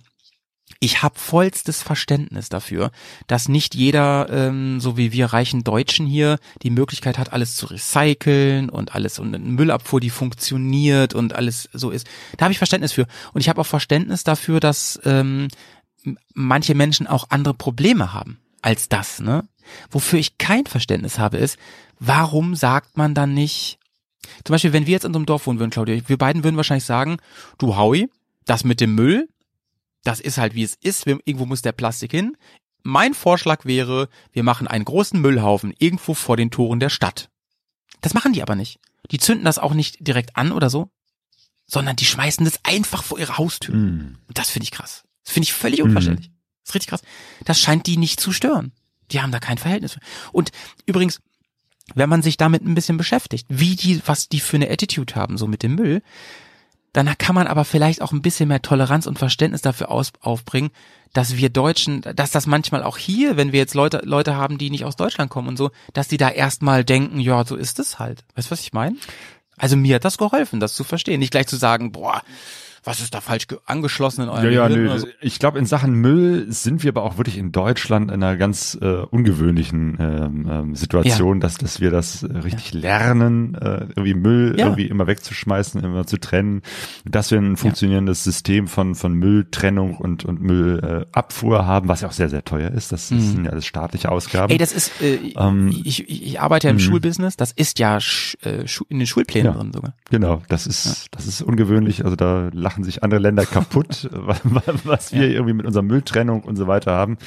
Äh, Ja. Weil am Ende landet ja ganz viel von unserem Müll wiederum im Ausland. Und das ist ja das, das Perverse. verrückt, also zum ne? Beispiel in Indonesien, wo man sich denkt, das ist das andere Ende der Welt. Aber wir verschiffen allen Ernstes hier gelbe furchtbar. Säcke aus Deutschland nach Indonesien. Und das ist wirklich eine, eine Riesensauerei. Und dann, dann oder? stehst du da irgendwo in Indonesien und sagst dir, boah, was ist das hier für ein Müll? Und stellst dann vielleicht fest, ach, das ist ja, meine. Milchtüte, die da liegt. Ja, voll, voll, voll. Ich bin, also ich war da so schockiert am Anfang drüber und ich fand das so furchtbar und ich habe am Anfang gesagt, wenn das jetzt die ganze Reise so ist, ne, dann weiß ich nicht, ob ich mich damit arrangiere. Aber war es, weil ich habe in eurem Podcast dieses Thema Müll immer wieder gehört. Ja. Und es gab wirklich, also es gab zum Beispiel Djerba, wir waren auf Djerba, das ist ja eine Touri-Area. Ne? So eine Also kleine das ist Insel, ne? Wir, Ja. waren da, wir waren da auch nur wegen äh, Star Mhm. Wars Drehorten tatsächlich. Ähm, da fährst du über eine Brücke rüber, da ist Military Checkpoint, also mit Schranke und hast du nicht gesehen und dann die sorgen schon, da, da liegt nicht so viel Müll rum. Also da ist es schon relativ sauber und schön. Ähm, aber ansonsten, wir waren ganz am Ende, waren wir noch mal in einem, in einem schicken Hotel, Anführungsstrichen. Also das waren da wirklich ein Fünf-Sterne-Hotel, aber das kannst du halt mit einem deutschen Fünf-Sterne-Hotel jetzt nicht vergleichen. Es war, wäre hier so ein durchschnittlich bisschen besseres Hotel, sag ich mal. Aber worauf ich hinaus will ist, ey, da haben die den Strand, der zu dem Hotel gehört, wir hatten richtig Privatstrand da am Ende, den haben sie halt sauber gemacht, aber drumherum halt nicht, ne? Und es schwamm dann auch durch das Meer halt immer wieder dahin und es ist, äh, ich weiß nicht. Ähm, eine Sache, die ich im Pegaso Reise Podcast immer wieder mitgenommen habe von deinen Gästen, ist äh, ganz oft trifft trifft. Es gibt immer, es gibt ja so ein paar Aussagen, zu denen fast jeder kommt, der gereist ist oder reist. Und eine von diesen Aussagen ist zum Beispiel, eine ist ja auch, Menschen sind grundsätzlich eben nicht böse. Das sagen ja die meisten Mhm. so, ne? Das ist so eine Erfahrung. Aber eine Erfahrung ist auch, Reisen hilft. Reisen hilft zum Beispiel, sich zu grounden, also wieder dieses, berüh dieses berühmte zu schätzen lernen Mhm. wieder und so, ne? Und ich sage dir, Claudio, diese Sauberkeit hier in Deutschland, ne? Die habe ich wieder richtig zu schätzen gelernt. Das meine ich nicht auf eine spießige Art, sondern auf eine, ich mag die Natur gerne Art. Ja, so. ja. Ja. Also, wenn die Leute sich hier aufregen, oh, da liegt doch wieder überall Müll rum und so, glaubt mir Leute, es ist harmlos. Selbst die Autobahnauffahrten, da liegt ja immer was. Was sind das eigentlich für Volltrottel, die immer ihren Müll dahin? Also wirklich, ich- was ist da? Da ist wohl was falsch angeschlossen. Aber selbst das ist harmlos gegenüber den Zuständen da. Boah, manchmal riecht's da richtig nach Verwesung. Überall. Wo die wohnen, Claudio. Nicht auf der Ja, Müllhalde, wo ja. die wohnen. Wie sah es denn aus, wo ihr Naja. da hingefahren seid? Also, ne, ihr seid angekommen äh, in, in Tunis. Ihr wart erstmal in diesem Wahnsinnsverkehr mit euren Motorrädern. Und Ja. ihr musstet ja irgendwie, seid ihr morgens oder abends oder welche Uhrzeit war denn das? Wir sind angekommen, ähm, ganz freundliche Uhrzeit sind wir angekommen, so gegen 15 Uhr, 16 Uhr ah, ungefähr. okay. Also wir waren so 16.30 so anderthalb Das Stunden, heißt, zwei Stunden. konntet ihr dann auch erstmal aus, aus dem Moloch Tunis rausfahren? Ah, ja, ja, Und dann sind wir erstmal ähm, extra nicht diese, Au es gibt da so eine Art Autobahn, das ist jetzt auch keine deutsche Autobahn, aber es gibt sowas, die sind wir extra nicht gefahren. Wir wollten halt ein bisschen gleich von den Leuten mitkriegen und die sind so Landstraßen gefahren und sind dann erstmal immer Richtung Süden. Wir sind die ersten zwei Tage oder sogar drei Tage nur Richtung Süden gefahren. Um erstmal, weil wir wussten, der Süden, das ist der, Teil Tunesiens, der uns interessiert. Wie habt ihr übernachtet? Und- du hast gerade schon von Hotels gesprochen und von Unterkünften. Ja, also wir waren äh, zweimal, glaube ich, nur in einem Hotel und sonst immer in so Airbnb. Da gibt da gibt's ja diverse Apps, so die müssen wir jetzt hier nicht Mhm. aufzählen. Aber Aber ihr, war, ihr also wer da genau wissen will, der kann mich dabei. gerne mal anschreiben. Aber es sind die es sind die einschlägigen Apps, die man so Mhm. kennt auch. Da, da findest du was und äh, irgendwie musst du es ja machen, da rankommen. Und wir haben uns übrigens aktiv gegen Zelten entschieden. Ähm, nicht, wir lieben ja alle so Camping und so, aber wir haben gedacht, dass wir das nicht machen wegen Gepäck vor allen Dingen, weil wir weniger Gepäck haben Mhm. wollten. Gerade weil wir wussten, dass wir in die Wüste fahren und so. Und ähm, wollten aber natürlich schon ein bisschen Eindrücke von den Locals haben und wollten ein bisschen tiefer rein so und dachten, das wäre ein guter Kompromiss dann bei Leuten privat so sich einzumieten. Und das waren manchmal so Apartments, die die Leute angeboten haben. Manchmal haben wir auch im Haus wirklich mitgewohnt bei den Leuten. Und den ersten Abend, das hatten wir vorgebucht schon. Und das empfehle ich übrigens auch jedem und jeder, dass man für den ersten Abend, also ich bin ja ein Feind davon, alles durchzuplanen, aber für den ersten Abend zu wissen, dann wird's doch mal später und da hat man auf jeden Fall das fix. Das finde ich gut. Du hast nämlich auch kein Internet da, äh, weil ja diese ganze Roaming-Nummer und so, das läuft ja da alles nicht. Soll ich mal sagen, wie teuer das ist? Ja. Also Roaming. ja, machst? okay, Roaming ist ja immer teuer. Ne? Ja. Was kostet das? Ein MB kostet bei meinem Anbieter 1,50 Euro. Oh. Das kannst du dir ja ausrechnen. Da machst du einmal das iPhone ran, ähm, er lädt sich die neueste Folge Pegaso Reise runter und jetzt bist du schon bei 60 Euro. Ähm, wenn man, krass, wenn man äh, längere Zeit in einem Land ist, dann lohnt es sich ja manchmal SIM-Karten Ja, zu kaufen. Aber hat sich das dann Ganz, bei ganz euch, habt ihr da überlegt, bei zwei Wochen irgendwie sich da SIM-Karten? Hatten wir wirklich überlegt, überlegt, das zu machen. Haben dann darauf spekuliert, dass wir in unseren Unterkünften meistens WLAN hatten. Ähm, der Plan ging so zur Hälfte Mhm. auf. Und aber wir waren dann irgendwann am Punkt, haben gedacht, oh, jetzt kaufen wir uns auch keine Karte mehr. Der Bendix, der hatte dann von seinem Telefonanbieter ein Angebot bekommen, dass die gesagt haben, pass auf, für 20 Euro kriegst du ein Kontingent an MBs. Und das hat dann aber gereicht, um zum Beispiel mal eine Unterkunft zu buchen. Das hat gereicht, um mal kurz Google Maps online äh, nachzuschlagen und so. Wie habt ihr denn da, Aber sonst finde ich deinen Ja. Tipp großartig. Das würde ich immer so machen Ja. zukünftig. Gleich oder wenn man in so einer Gruppe unterwegs ist, dass eine Person sich dann eine SIM-Karte kauft und Genau, genau, immer das, das, äh, das Netz Genau. äh, teilt miteinander. Wie, Ja. WLAN ist ganz Hm. schwierig in, äh, also so Hausanschlüsse ist ganz schwierig. Die sind meist, wenn sie denn da sind, sind sie oft sehr, sehr, sehr langsam. Ähm, also das ist, glaube ich, kein Glasfaser, was da läuft. Ähm, sind, ja gut, wir Deutschen kennen das ja mit langsamem Ja. Internet. genau. Das ist ja nichts Außergewöhnliches. Ja. Ähm, ja, das ist, das ist ein bisschen blöd in der heutigen Zeit, braucht man ja für vieles, macht Internet vieles einfacher, sagen wir es mal so. Aber ja, wir sind schon zurechtgekommen. Ne? Das mit der Sprache war eher so ein Problem, weil niemand von uns fließend Französisch kann, immer nur so Mhm. Brocken. Ja. Ach ja, und dann Da ist natürlich Google. Translator auch nicht äh, gut, wenn ihr kein Netz habt. Ja, das kannst du dir tatsächlich runterladen. Das wusste ich auch Ah. vorher nicht. Du kannst dir tatsächlich komplett zum Beispiel Französisch Ja. downloaden. Habt Dann ihr das geht gemacht? das auch offline. Das ist ganz Mhm. gut. Aber wir waren manchmal auch so in der Provinz unterwegs, dass die Leute, mit denen wir gesprochen haben, dass die noch nicht mal wussten, wie Google Translator funktioniert. Da haben wir immer gesagt, du musst hier reinsprechen und so, ne? Und das haben die aber nicht verstanden irgendwie. Die kannten das Mhm. auch gar nicht. Also die haben schon Smartphones, aber die nutzen die, glaube ich, viele nutzen die halt dann zum Telefonieren einfach nur. oder so. Telefonieren mit dem Smartphone. Abgefahren. Verrückt, ne? Mit manchen Smartphones Ja. geht das. Ist wahrscheinlich so eine extra App, die man sich runterladen muss. Äh, wie habt ihr Ja, navigiert? wahrscheinlich. Äh, ja, Navigation. Gott sei Dank war ich da ein bisschen raus. Ich habe den Boys gesagt, pass auf, ich habe zwar immer so ein Handy am, am so ich habe extra ein zweites Handy für sowas und so, das, das lasse ich auch laufen, aber das haben Bendix und Johnny übernommen, vor allem mit der Navigation, weil ich bin ja, ich mache ja auch Film immer dabei, ist ja so ein kleines Hobby von mir, dass ich auch bei YouTube dann immer was mache, ein paar Monate später und so. Und ich habe gesagt, wenn es geht, dann würde ich möglichst gerne wenig navigieren. Und die haben mit mit Os, kennst du Osmond? Habe ich schon mal von gehört. App ja. Genutzt habe ich sie noch nie, aber so es ist halt auch eine App, so wie die Google Maps, aber mit übers mit, Netz läuft. Ja. Oder kann man ja, sich auch also kannst du auch alles, alles, äh, genau, Ah, kannst du alles offline halt runterladen, so ganz Tunesien Mhm. zum Beispiel. Und damit kannst du eben mit Overlay-Funktionen und allem möglichen kannst du auch gut Offroad navigieren, beziehungsweise kannst du da auch anders als, also die, das sagt halt nicht immer hier vorne musst du links und so, sondern du kannst auch so machen, dass du einfach eine gewisse Richtung hast, weil in vielen Orten stimmte das auch nicht mit den Streckenverzei mit den, mit den Verzeichnissen. Dann hieß es manchmal, hier musst du rechts abbiegen, dann denkst du dir, nee, da fahre ich jetzt auf gar keinen Fall durch. Also das sieht ja aus, wo ich da lande, keine Ahnung.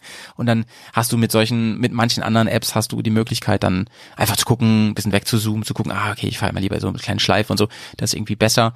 Und ähm, da haben wir uns ganz gut durchgefummelt. Und da bin ich, also wirklich nochmal vielen Dank an die beiden, die das immer so übernommen haben. Die haben das ganz toll gemacht. Ich bin in der Regel in der Mitte gefahren, weil ich, ich hasse es, hinten zu fahren. so. ähm, ja, das war mit der Navigation oft nicht so einfach, wie das halt ist in, in, der, in der wirklichen Fremde. Wir hatten das halt auch oft, dass, ich gucke auch gern links und rechts und wir hatten das auch öfter, dass wir in so Stadtstaus standen. Wenn Schule aus ist zum Beispiel, dann war das in jedem Ort so, dass wie so eine Schafherde die Kinder da rausströmen und denen ist egal, was da für Verkehr ist. Und dann musst du dich wie durch so eine Schafherde durchfahren. Meistens sind die total nett und wollen einfach gerne dich mal anfassen oder so. Viele wollen das kennen, die Motorradfahrer, die hier zuhören oder Fahrerinnen, die wollen gerne, dass du mal so Gas gibst, das finden die toll. Ja, das machen wir eher nicht, aber ähm, natürlich nett winken, dann freuen die sich immer ganz dolle und so. Ganz selten haben wir mal negative Erfahrungen gemacht. Ähm, Bendix wurde mal mit Steinen beworfen, nach dem anderen wurde mal ein Schuh geworfen, irgendein Kind hat mal gegen Motorrad getreten. Warum wissen wir Ja, nicht so ja. genau. Vielleicht, weil wir nicht angehalten haben. Ich weiß. Ihr wolltet ja auch so ein bisschen Offroad unterwegs sein oder auch äh, Ja, ein bisschen mehr. Wie hat das funktioniert? Also Ja. habt ihr euch richtig vorgenommen, da ist eine Straße, aber wir wollen jetzt anders Alternative fahren? Ähm, wir hatten uns vorher natürlich ein bisschen schlau gemacht, weil man, da kann man schnell aufs, auf die Klappe fallen. Ähm, viele Offroad-Wege, da muss man wirklich sich ein bisschen in Foren schlau machen. Wie sind die denn zur Zeit zu befahren, wenn man sowas hat auf Karten oder so? Und ähm, mit dem Motorrad, das wir haben und so weiter. Und was müssen wir da an Zeit einberechnen?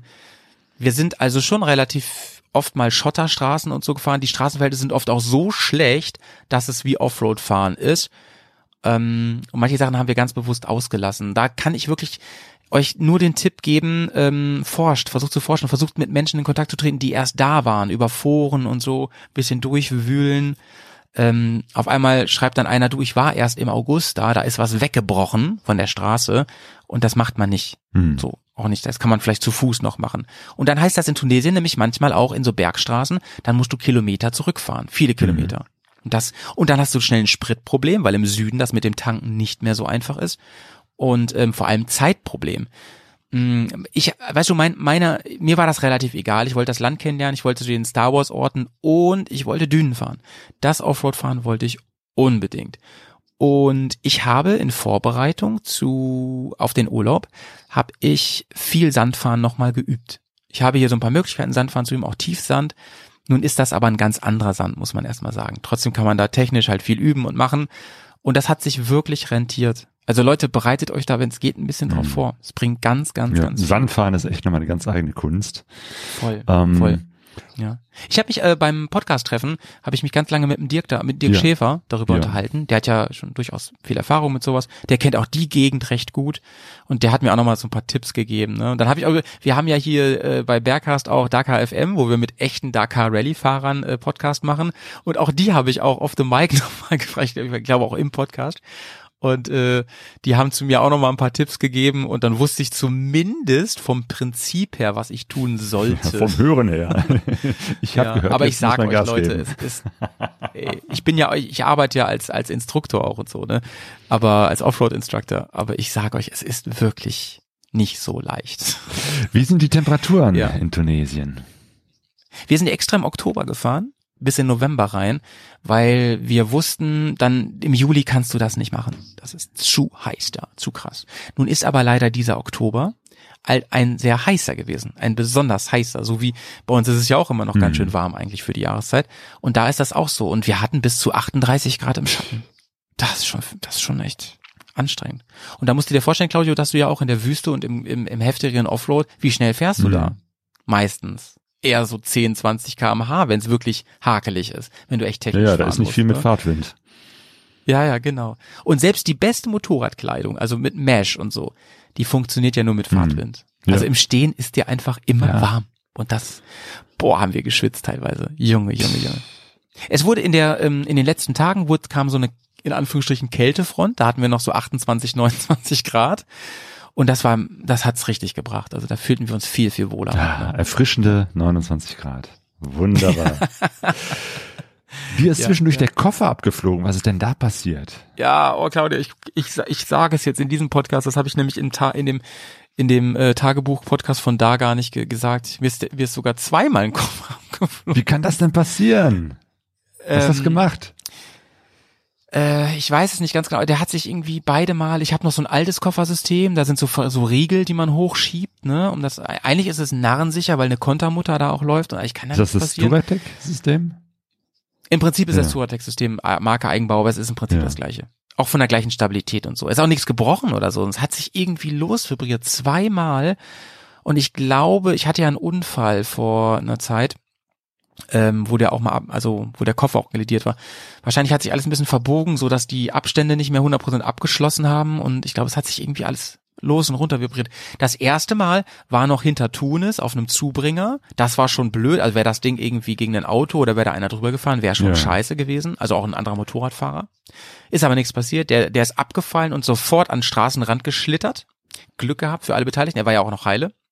Und das zweite Mal, das ist noch viel spektakulärer, das war auf der sogenannten Rommelpiste. Die Piste de Rommel, ähm, da durch einen Canyon durch. Ähm, da, also da ist es also sehr enge Straße und so, ein bisschen, bisschen Offroad-Anteil, aber vor allem sehr, sehr eng und sehr steil und so. Und da ist der auch ab, von diesem Gehoppel ist der auch abgefallen. Das war der andere dann Ja. aber. Und der ist gerade so nicht den Abhang runtergefallen. Also da hätte ich sowas von voll, da wäre einfach weg gewesen, da der Koffer. Also super krass. Äh, der ist dann am, äh, also auf der Straße noch so vorm Abhang ist der dann hängen, äh, liegen geblieben. Gott sei Dank. Weil der, der hätte ich einfach abschreiben können. Der wäre in den Canyon reingefallen, der wäre Feierabend gewesen. Äh, Inklusive den Sachen, die da drin sind, auf die man nicht verzichten möchte. Ja, ja, ja. Ey, ne, ein war mein, mein MacBook drin und so. Das ja Katastrophe wäre das gewesen. Naja, Ja. alles heil Und hast du ja irgendwie nochmal anders toi, toi. fixiert? Ich meine, Ich ja. habe das dann natürlich nochmal alles nachgebogen und alles richtig krass nochmal angezogen und ähm, dann nochmal zusätzlich gesichert und so. Also dann hielt Hm. es auch. Aber ich hätte nicht gedacht, dass der andere jetzt auch noch abfliegt. Also vielleicht doch nachdem ich das den ersten dann wieder richtig gesichert hatte. Ja, Mann.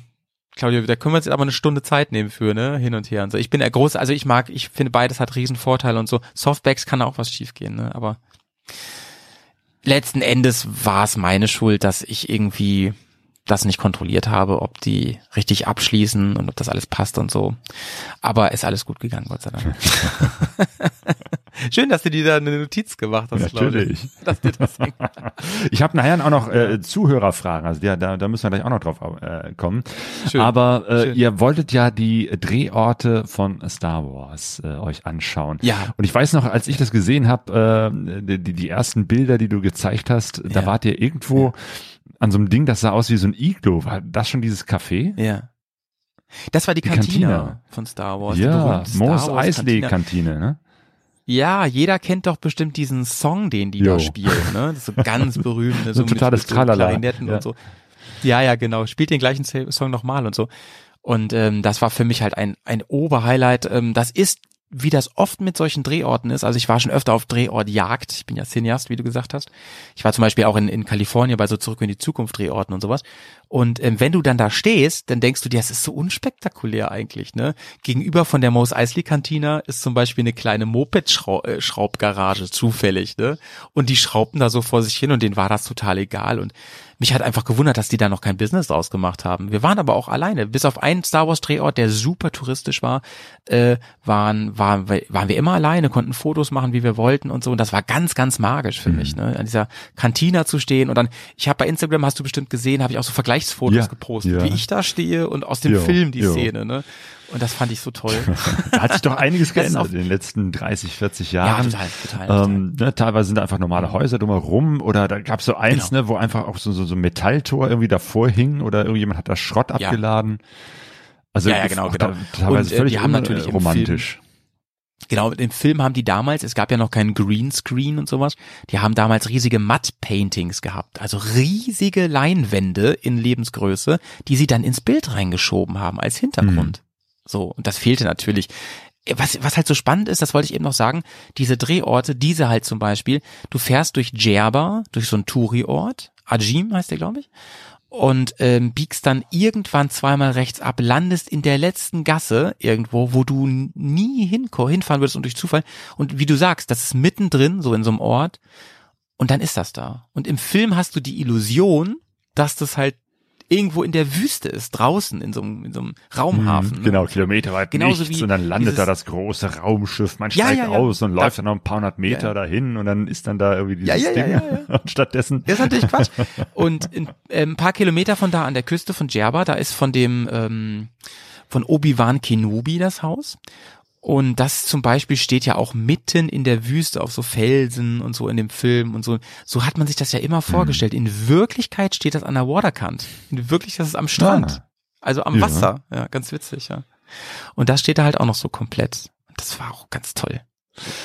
Aber äh, gibt es denn auch Menschen drumherum, die das irgendwie für sich entdeckt haben? Das ist jetzt ein touristischer Ort. Kann man das Souvenirs kaufen? Nee, gar nicht. Und das war so Mhm. verrückt. Also nur in diesem einen Star Wars Ort. Der, und der, das war einer, ein neuerer von den neuen Ah, ja. Filmen. In diesen gar nicht. Ähm, man erkannte es dadurch, dass äh, ein Künstler an beiden Orten mit so Mosaiken, mit so, mit so ähm, kleinen Fliesen, haben die ein Star Wars Bild darauf geklebt.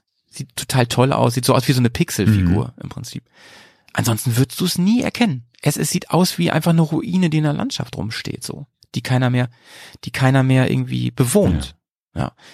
Ganz verrückt, ganz verrückt. Aber so habe ich das öfter mit Drehorten kennengelernt schon auf der Welt, dass, dass das, und das ist so cool, dass, überleg mal, es gibt ja extra so Location Scouts von Filmcrews, die sowas planen, die sowas sehen. Ne? Mhm. Überleg mal, die fahren durch, durch, durch Duisburg und sagen, hier wäre ja der perfekte Ort, um zum Beispiel, Schimanski keine zu Ahnung, drehen. So, Da gibt's am Hafen von Duisburg sogar die Original Schimanski Straße. Die haben sie später nach ihm benannt. Geil, gibt's auch eine, eine hier eine, der hat doch immer Currywurst gegessen. gibt's bestimmt irgendeine Pommesbude auch, wo du die Schimanski-Wurst essen kannst oder so. Ja, geil, ja. Okay, Currywurst gab es nicht, aber was gab es denn bei euch zu essen? Also habt ihr auch mal so die typische tunesische Ja, Küche jeden Fall. probiert?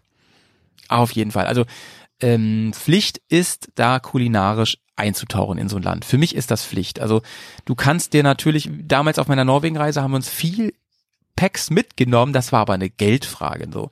Und jetzt sind wir in der glücklichen Lage, dass wir sagen können, nee, also wir gucken vor Ort und wir haben vielleicht ja die Möglichkeit, in diesen Airbnbs auch mal was zu kochen oder so. Letzten Endes kann ich euch da draußen sagen, die Preise sind für deutsche Verhältnisse so gering, man kann da, finde ich, wirklich sich immer was kaufen, was fertig ist. Hat den Vorteil, du kriegst es von äh, Locals zubereitet und tauchst halt viel tiefer in die echte tunesische Küche ein, gerade wenn du dich abseits der Touri-Zentren bewegst. Highlights ist ähm, auf jeden Fall das Dromedar-Gulasch gewesen, was wir zweimal gegessen haben.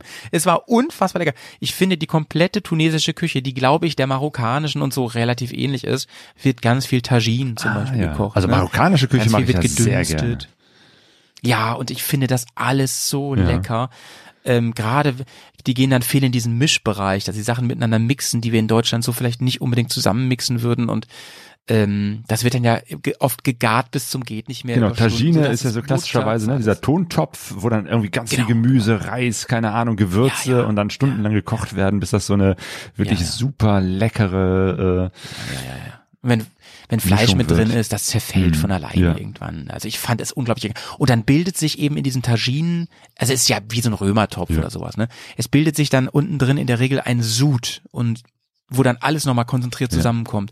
Boah, das mit einem frischen Brot, so, die haben da auch sowas wie Fladenbrot und sowas machen die da, das so mit dem Brot nachher noch essen und Oliven, Claudio, ey, ich bin ja ein Olivenfan, ne, und ich kriegte da unter anderem die besten Oliven Ja. aller Zeiten. So lecker. Die kriegst du zu jedem Essen. Ah, dazu. lecker. Immer. Ah, das mache ich auch. Wahnsinn. Mm. Und Datteln ist ein Riesenthema auch natürlich, ne? Dattelpalmen gibt's an jeder Ecke da auch. Und Stimmt, ihr habt Ähm, auch diese Dattelpalmen gesehen, ne? Konntet ihr da auch welche ernten? ja, hättest Ja. du machen können. Also haben wir jetzt nicht, aber hättest du machen können. So, die hängen ja weit oben. da kommst du so einfach nicht ran. Aber wir waren ja auch in mehreren Oasen zum Beispiel, ne? Und da hast du dann so viele Dattelpalmen, so weit das Auge reicht, wirklich bis zum Horizont. Ist eh krass, wenn du in diesem trockenen Land fährst du, ähm, sag ich mal, eine, eine Stunde lang durch karge Ebenen, ohne Häuser, ohne Zivilisation und so und auf einmal am Horizont alles grün und dann kommt eine Oase und dann ist da ein Ort reingebaut. Ne? Das bietet sich ja. Ja, Howie, an. nimm uns doch mal mit in so eine Oase. Das, das stelle ich mir auch sehr, sehr romantisch vor. Man fährt Ja. durch die Wüste Der- und dann ist dann plötzlich so ein Flecken Erde, der grün Genau. und fruchtbar und bewohnt ist. Das ist völlig verrückt, ne? Also, weil es ist natürlich erstmal der farbliche Kontrast, der da auf einmal da ist, der dir super ins Auge fällt, aber es ist natürlich auch eine ganz andere Atmosphäre. Es riecht auch ganz anders auf einmal und es ist eine andere Luftfeuchtigkeit, zumindest fühlt sich das so an. Und dann sind da auf einmal Menschen auch. Also die, in, der Regel waren dann ja auch Siedlungen da in, in diesen Oasen und Plantagen halt auch ganz oft für die Palmen und sowas, ne? Und ähm, du hast das Gefühl, du fährst von einer Welt in die andere. Das fand ich wirklich faszinierend. Ähm, und es gab, wir waren auch mal in einer Plantage, die wirklich direkt in der Sahara war. Also wo, wo auch wirklich, du von da aus sind wir dann gestartet in die Sahara rein, also tiefer in die Sahara rein zu, zu einem Beduinencamp, wo wir übernachtet haben, äh, wo du das Gefühl hattest, boah, ich bin ja hier gerade wirklich so Paradise-mäßig unterwegs, ne? Und dann fährst du ein paar hundert Meter weiter und da ist nur Sand. Und gar Ja. nichts mehr. Und in dieser Oase, da sind dann, weiß ich nicht, richtig Häuser, Straßen. Wie groß Mhm. ist das denn?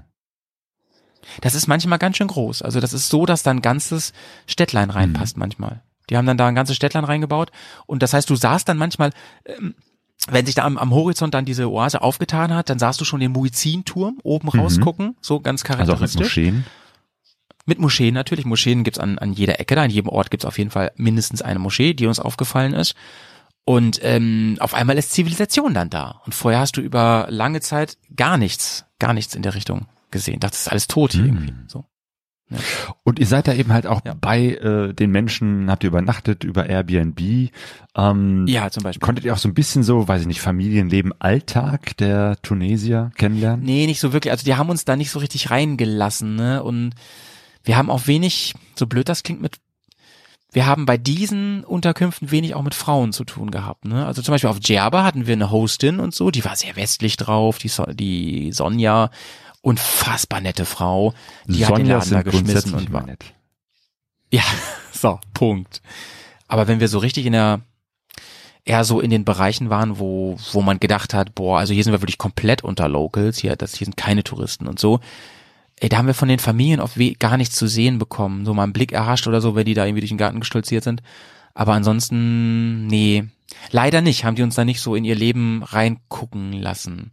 Aber ich glaube, das ist eher normal, hatte ich so das Gefühl. Und Ist vielleicht aber auch die Situation, ne? wenn man wirklich mit fünf Männern unterwegs sind, Ja, ja, ist, ja, äh, stimmt, wirkt stimmt, das stimmt. anders, als wenn, weiß ich nicht, äh, Stimmt, stimmt, stimmt, stimmt. jetzt großer Kontrast wäre jetzt eine einzelne Frau, wird vielleicht nochmal ganz anders äh, angenommen oder mitgenommen. Du, du hast recht, du hast Mhm. recht. Ich, ich glaube auch, also das wissen wir ja alle, wenn du alleine unterwegs bist, dann findest du so schnell Kontakte und zu fünft, ey, wir sind halt fünf, wir unterhalten uns in einer komischen Sprache und da ist die Distanz auch eine andere und so weiter. Und ich will das ja auch gar nicht sagen, dass, dass wir irgendwie nicht nett behandelt wurden und so, so, aber man hat, wir haben schon das Gefühl gehabt, wir dürfen auch machen, was wir wollen, so, wir dürfen uns da wohlfühlen, wir dürfen uns da frei bewegen und sowas. Dennoch war das jetzt nicht irgendwie so, dass man auch groß ins Gespräch gekommen ist. Leider. Aber ich glaube, das ist ein wichtiger Punkt, den du angesprochen hast. Das ist, da ist das eine, eine Hürde, Mhm. Barriere Mhm. mit so vielen Leuten. Ja, glaube ich auch. Und du hast gerade schon das Beduinencamp äh, erwähnt. Was ist Ja, das? ja. Das musst du jetzt mal erzählen. Ja, also das hört sich jetzt so an, als wäre das wirklich eine Truppe, die durch die Wüste mit Kamelen zieht und wir durften da mal kurz mit mit pennen und so weiter. Also das ist schon so, man man konnte das wirklich übers Internet auch buchen, ne? Also, muss muss man, also ich empfehle euch das ganz klar ganz klar vorzubuchen, weil wenn ihr da erstmal seid, dann seid ihr wahrscheinlich den halben Tag durch die Wüste gefahren und das ist super anstrengend, ihr seid komplett fertig mit Nerven und wenn da dann nichts frei ist, Junge. Also wir sind dann da angekommen in diesem Camp mitten in der Wüste, mitten Sand, soweit das Auge reicht, drumherum und das war auch, das Camp war auch wirklich am Hang von so richtig hohen Dünen. Also so ein richtiger Dünenkamm war da. Super spektakulär. Wir sind da angekommen, waren die ersten und einzigen, die da waren. Und das war ganz, aber, aber die Zelte, die die da hatten, ne, das war halt schon so ausgelegt. Also die waren schon sehr, die stehen immer da, die sind schon sehr stabil, die sind schon, das sind schon für sowas ausgelegt. Und jetzt kommt's. Wir waren ein paar Stunden alleine und tatsächlich so gegen 20 Uhr oder 21 Uhr dann, oder ein bisschen früher. Es wurde auf jeden Also Fall ist, es dunkel. so, dass da jeder sein eigenes Zelt hat oder irgendwie ein großes? Äh, Nee, nee, wir hatten, ähm, wir waren zu dritt und zu zweit jeweils Ah, in ja. einem Zelt. Also wir hatten zwei also Zelte. es stehen ganz viele Zelte, die sie schon aufgebaut haben und da kann man da übernachten. Genau, genau. Und wirklich, wie man sich das vorstellt, innen drinnen mit so Teppichen abgehangen. Also es war sehr ja, luxuriös ja. eigentlich, ne? Und das waren richtige Betten da drin. Also so richtig, so, wir haben nicht auf dem Boden geschlafen, da waren richtige, es war luxuriöser Ja. als manches Zimmerchen, Schön. was wir hatten, so. Und, ähm, ja, ey, dann haben wir uns natürlich, was haben wir gemacht? Wir haben uns Stühle genommen. Wir hatten tatsächlich so Aufklappstühle dabei, weil wir dachten, ja, sowas wird passieren, brauchen wir mal. Und haben uns dann, sind dann ein bisschen in die Wüste reingegangen, so richtig in die Dünen. Und haben uns einfach hingesetzt und in und und rausgestartet. Und das Verrückte ist ja, wenn du so richtig in der Wüste bist, da, du hast ja zum Beispiel eine ganz andere Akustik, Mhm. ne? Also das ist ja so flat, als wenn du in so einem Tonstudio Ja. bist. Also Das hört sich ungefähr so an, wenn man Ja, das ja, also eigentlich Das der, ist total der, der, der Traumsound, weil was kein Echo von nix und ja, ja. ja. Wir haben auch Podcaster aufgenommen. Das war Jo. perfekt. Aber jetzt kommt was Verrücktes, Claudio. So gegen, also wir haben uns ja wirklich, wirklich wie in, in dem, in der Schlaraffenland-Geschichte, wo man sich erst durch so eine Mauer durchkämpfen und beißen muss aus Pfannkuchen, mussten wir durch die Wüste fahren. Das war sehr, sehr anstrengend. Es waren gar nicht so viele Kilometer, aber jeder Kilometer in den Dünen ist sehr anstrengend.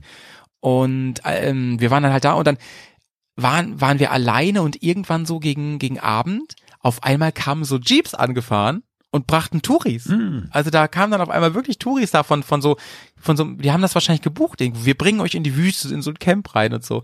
Sind die da mit 4x4 halt hingeknallt, ne? Haben die da für einen Abend abgesetzt und die sind auch morgens dann wieder abgedampft. Also als wir noch Ja. da waren und dann waren wir wieder alleine. Das war irgendwie verrückt, dass die auf einmal so, so eingefallen sind da, wo wir Ja. waren. Wir waren ja letzten Endes auch Ja, Touris, gut. aber wir haben uns erkämpft, ja. Ähm, und die haben uns abends noch was, aber was geboten. Dann wahrscheinlich war es eher für die, die, die haben es wahrscheinlich mitgebucht gehabt. Aber was ich spannend war, die ähm, da gewohnt haben, ey, das waren vielleicht in der Tradition der Beduinen, ne? Aber in Wirklichkeit, die haben, also die haben zumindest auch so, so Kleidung getragen, ne? Was haben sie wahrscheinlich für die Touris gemacht. Aber die haben dann ähm, zum Beispiel unterm Sand haben die dann äh, Brot gebacken für Oh. uns. Das fand ich spektakulär. Haben das so gezeigt, wie man das so macht. Das fand ich total cool. Durften wir auch probieren dann. Weißt du, so wie Erdschwein oder was man so machen kann. Die haben dann so heiße Kohlen unterm Sand gehabt und das da gebacken. Dann nimmst das, irgendwann nimmst du dann das, in der, in der Asche ist dann das Brot, das nimmst du irgendwann raus, klopfst das so ein bisschen ab, ne? Schmeckt auch noch ein bisschen nach Asche. Aber mega lecker, Mm. super frisch, mega lecker. Und dann haben wir auch innen drin haben wir dann auch eine entsprechende tunesische Mahlzeit angeboten. Also bekommen. drin heißt dann wahrscheinlich Und- ja, weiß ich nicht, ein Esszelt, äh, Restaurant. Es gab ein größeres Zelt noch, wo man ja? drin essen Mhm. konnte dann genau so. Und dann kam der eine, hat dann so sich so eine Gitarreartiges Ding da gehabt, so eine Schamai, keine Ahnung, wie das Ding heißt, so, ne, und hat so ein bisschen Musik geklimpert und so. Klar war das irgendwie auch Touri, aber es war auch irgendwie cool. Es war, glaube ich, schon echt so, die Tradition war schon echt, glaube ich, ne, auch wenn das inszeniert war für uns Ja. natürlich. Aber ich fand's irgendwie irgendwie toll. Und auch wieder da dieses Gefühl. Ich bin mit meinem Motorrad hier. Ich hatte wirklich an diesem Abend das Gefühl, wir haben es geschafft. Ja. Wir sind jetzt hier. Und dann, kleine Anekdote, bin ich nachts wach geworden, weil ich ähm, aufs WC musste. Und es gab dann natürlich eine WC-Möglichkeit und so, aber hey, ich habe gedacht, man, da ist die Wüste.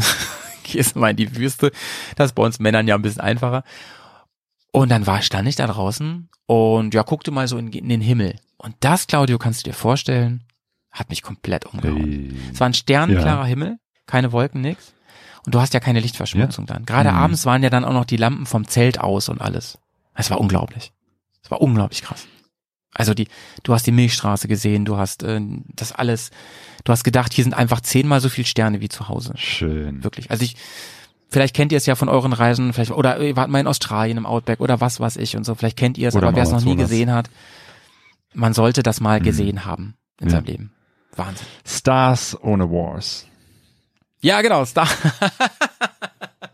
Kannst du das ins Intro mit reinnehmen für den Podcast? Das ist cool.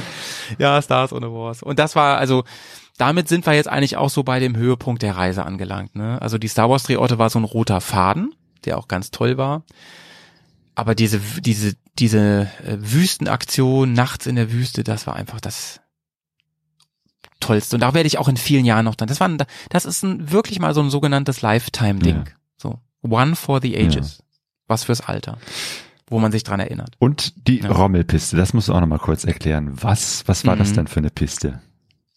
Also Rommel, das ist ja Nazi Ja. gewesen, ne? Das war ja so ein, also die, die Nazis, die sind ja eingefallen auch in Afrika und ähm, der Rommel war ja General, Panzergeneral, irgendwas Kommandeur da. Ich bin da auch nicht so ganz drin im Thema, also Namen hat man vielleicht schon mal gehört. Der war auch recht erfolgreich, hat da ganz viel Land erst eingenommen.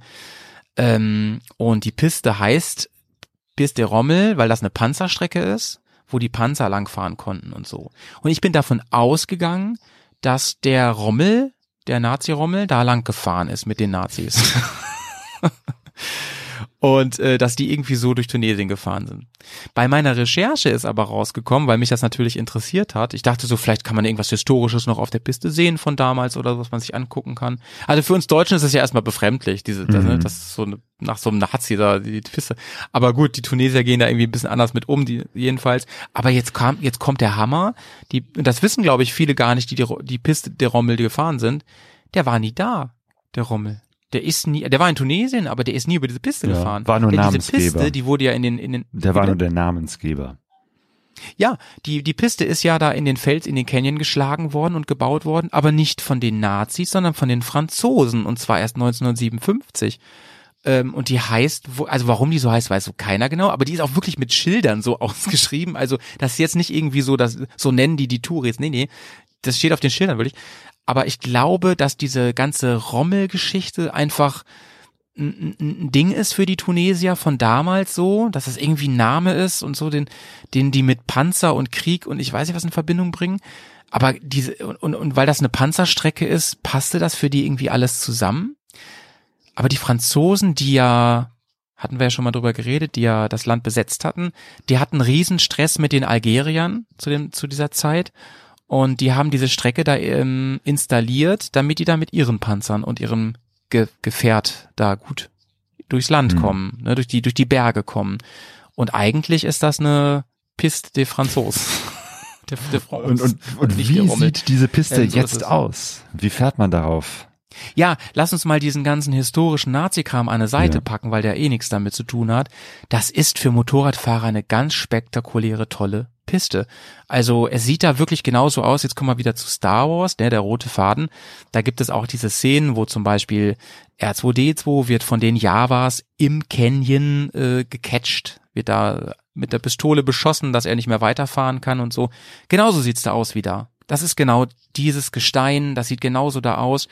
Ähm, es sieht ein bisschen aus wie so Grand Canyon, natürlich kleiner als der Grand Mhm. Canyon, aber so, ne, auch so rotbraune Felsen zum Beispiel. Und dann schlängelt sich eine ganz schmale Strecke, weitgehend mit Panzerplatten, aber viel auch richtig Offroad mit tiefen Schlaglöchern und so und auch manchmal so kleinen so Stufen drin, Mm. wo man langfahren muss. Ich würde das Ding mit dem Auto nicht fahren, außer ein richtiges Geländevehikel, aber mit Motorrad, es ist schon abenteuerlich und uns sind Motorradfahrer entgegengekommen von so geführten Touren, die sind mit normalen Motorrädern gefahren, einer auch mit so einer nicht Goldwing, mit so einer BMW hier RT und so. Ich dachte, meine Güte, aber der eckte auch hier und da an. Also, wenn ihr die Piste Rommel mal fahren wollt, liebe Leute, ich empfehle dazu eine, ein Motorrad, was so ein bisschen höher ist auf jeden Fall. Und äh, man sollte in der Lage sein, Serpentinen zu fahren, denn da sind auf dieser engen Strecke, die sehr steil manchmal ist, Serpentinen und da ist nix mit ähm, Geländer, da ist nix mit Leitplanke. Muss man harte Nerven haben, fand ich. Okay, also schon eine Empfehlung von dir, Macht die Rommelpiste. Riesenspaß, ja. Aber Riesenspaß. Unbedingt mitnehmen. Ne? Und dann kommst du oben raus, oben auf so und so viel Metern und fährst wieder zurück in die Zivilisation. Und das erste, was dich begrüßt, Claudio? Müll. Hm. Müll, Müll, Müll. Da merkst du, hier sind wieder Ja. Menschen. ja, Wahnsinn. Aber äh, wirklich auch ein ganz bleibender Ja. Eindruck. Piste Rommel noch mal ein richtiges Highlight unbedingt mitnehmen. An dem Namen störe ich mich ein bisschen, sage ich euch, wie es ist. Finde ich furchtbar. Ja. Naja. Und ihr musstet irgendwann auch wieder zurück. Seid ihr dann wieder einfach dann Ja. die ganze Strecke, äh, dieselbe Strecke zurückgefahren oder konntet ihr so richtig schönen Bogen machen, dass es immer wieder was Neues gab, bevor ihr nach Tunis Ja, ja, wir sind im Prinzip eine Rundtour Ja. gefahren. Das kann man alles Mhm. machen. Ihr müsst euch ein bisschen fernhalten von der algerischen Grenze. Die gilt als nicht so Mhm, sicher. Im Westen. Wir sind ähm, einmal, da waren wir in Toussaint, das war noch ein bisschen weiter südlich, südwestlich. Da sind wir wirklich, glaube ich, hui, keine 20 Kilometer von der Grenze weg gewesen. Und da beginnt so ein Bereich, wo auch das Militär zu dir sagt an den Checkpoints, nee, hier fahrt ihr mal nicht Mhm. lang. Ähm, und wir sind dann also wieder ins Landesinnere gefahren, haben uns nach, nach Nordosten bewegt und haben dann nochmal was mitbekommen. Das ist nicht mehr so spannend. Also sobald ihr wieder im Norden seid Tunesiens, ne, hier, hier schließt sich jetzt auch unser Kreis, seid ihr wieder in dieser Area jenseits von Tunis, die nicht toll ist. Aber ähm, wieder Kompliment an unsere Navigatoren. Die haben uns am Ende eine schöne Passstraße nochmal reingebaut, die wir durch die Berge gefahren sind. Und da wird's grüner dann auch. Und das war motorradmäßig doch nochmal sehr, sehr schön, muss ich sagen. Klar, müllig wieder, aber da waren richtige Kurven. Mm, Das kann ich euch, also das muss ich euch leider auch nehmen, die Illusion. Tunesien ist kein tolles Motorradfahrland jenseits von Wüste und Offroad. Also tolle Kurven fahren haben wir, sind wir eigentlich nur da, tolle Kurven gefahren. Und da waren die Straßen auch ganz toll. Das heißt, da hat man ein bisschen Schräglage gehabt im Motorrad. Wir sind übrigens insgesamt nicht viele Kilometer gefahren. Wie viele? Also ich, wir sind unter 2000 Mhm. Kilometer gefahren. Also nicht viel. Tunesien ist auch nicht, gar nicht so groß. Also wir haben in diesen 14 Tagen äh, im Land haben wir wirklich eine komplette Rundtour ums Land. Nur wir waren im, im Nordwesten halt kaum. Also gar nicht eigentlich, gar nicht. Ja. Ja. Und dann sind wir wieder zur Küste gefahren, Richtung Tunis, haben da, dann, dann haben wir uns gesagt, okay, wir haben jetzt diese ganzen verschiedensten ähm, Unterkünfte gesehen und gehabt, bis hin zum Beduinencamp. Und jetzt die letzten zwei. Wir wussten, dass die Rückfahrt wieder richtig anstrengend wird mit Fähre.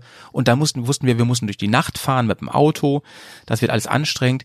Jetzt gehen wir nochmal in richtig feines Hotel. Und da muss ich dir sagen, habe ich von meinem Freund Valley, ja, Walle on Tour gelernt, das kann den Akku richtig aufladen. Und da hat er recht Mhm. gehabt. Liebe Grüße an der Stelle. Da hat er recht gehabt. Wir sind dann ins Mövenpick Hotel nach Fuß.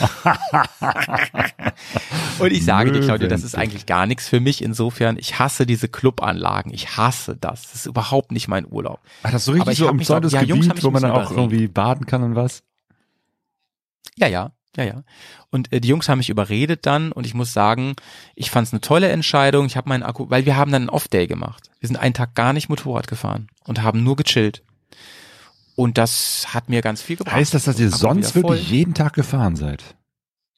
Ja, wir hatten noch einen Off-Day auf Ja, ja. Djerba, aber sonst sind wir immer gefahren, Ja, immer gefahren, heftig. immer gefahren. Mhm. Ja, ja. Ja. Ähm, Mann, dafür waren wir halt auch zu, dann doch die Zeit Mhm. zu kurz. Wir waren ja jetzt nicht Monate Ja. unterwegs, ne? Und du willst, wir, wir haben mal große Empfehlungen, einen Podcast gemeinsam gemacht, der hieß, ich weiß nicht mehr wie hieß, da ging es darum, verschiedene Arten zu reisen, Mhm. ne? Und wenn, wir sind beide übereins gekommen, man, es, man muss Lösungen finden, wenn man nicht so viel Zeit hat wie andere, so monatelang. Und ähm, nochmal Stichwort Kosten des Transfers. Wir wissen ja alle, dass äh, der Urlaub wird immer günstiger in Relation, je länger man bleibt. Das ist Richtig. ja immer so. Und dadurch, dass wir wussten, die, die Zeit ist begrenzt und das und die die Fahrt hin und zurück ist aufwendig und auch teuer, war klar, wir müssen die Zeit möglichst gut nutzen vor Ort. Wir können jetzt nicht mal hier rumdameln und sowas. Aber diese zwei Off-Days, die wir hatten, die waren es wert und die waren auch Mhm. nötig. Genau, auf da- jeden Fall. Wir hatten übrigens auch alle, fast alle zwischendurch äh, die normalen, sage ich mal, Magenverstimmungen, die man so hat, weil unser westlicher Magen und wir sind jetzt nicht voll bescheuert, wir haben jetzt versucht, weißt du, Obst aus dem Weg zu gehen, das nicht noch in Schale ist, ne, gut durchgebraten, was man so ja, kennt, ja, ne? die üblichen Regeln. Ähm, trotzdem, Ja. irgendwo. Aber gleichzeitig oder an verschiedenen Stellen? An verschiedenen Stellen. Wahrscheinlich auch wegen des, weißt du, ich, ich glaube, dann hast du dir mal doch, ich habe mir die Zähne mit normalem Leitungswasser zum Beispiel Ah, geputzt ja. und Mhm. jedes Immunsystem ist verschieden Mhm. stark und so. Ich hatte es auch nicht so schlimm. Ich hatte es mal einen Tag, dass ich irgendwie so Magenprobleme hatte. Und das war Gott sei Dank ein Mhm. Off-Day. Da habe ich einfach nur rumgechillt den ganzen Tag und habe dann nur Brot gegessen, Trockenbrot so und ein bisschen Cola getrunken. Oder Wasser vor allen Dingen natürlich. Ähm, dann war das okay. Aber andere von uns, die haben das dann fast die ganze Reise mit sich rumgeschleppt. Ah. Das ist natürlich Ja. doof. Gab es irgendwelche Verletzungen? Irgendwelche? Nee, Gott sei Gut. Dank nicht. Also wir hatten Unfälle und so, also so im, in der Wüste natürlich viele Umfaller und so.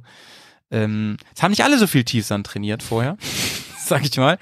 Aber das ist halt auch toll zu fünft, ne? Du hast halt auch wirklich zehn Hände, die so ein Motorrad im Zweifel wieder aufstellen können, diese schweren Dinger.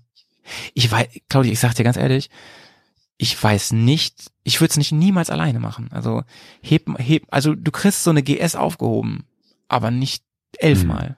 Irgendwann ist Mhm. Feierabend so. Und wenn die Dinger im Sand festgegraben sind, Junge, Junge, dann sind die manchmal bis über die Kardanwelle, die halbe Felge ist unter Wasser, sag ich mal, ne? Also im, im Sand Ja. drin.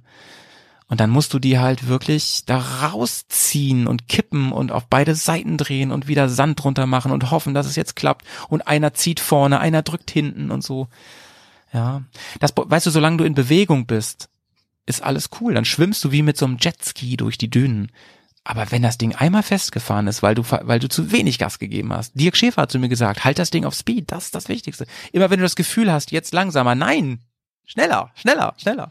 Gerade wenn du bergunter fährst, ne, nicht langsamer werden, Gas, Gas, Gas, du musst über die Oberfläche fliegen. Leicht gesagt. Ja, das muss ne? man Leicht üben, gesagt. weil ne, der, der, der. Kopf sagt einem immer, nee, jetzt musst du bremsen. Genau. Und das zu überwinden, das ist eine, eine psychologische Überwindung, nicht so sehr eine technische. Auch wie die, wie gesagt, ich, ich arbeite ja in so einem Enduropark und so, aber das kannst du alle mal teilweise über Bord werfen. Klar, die Physik ist dieselbe, aber du musst das Körpergewicht oft beim Berg auf und Berg abfahren. Genau entgegengesetzt musst du das manchmal. Äh, Du brauchst manchmal so viel Traktion auf der Hinterachse, auf dem Hinterrad, dass du mit dem Hintern beim Berg hochfahren voll nach hinten musst, übers Nummernschild am besten noch hinweg, damit du hinten eine Traktion kriegst.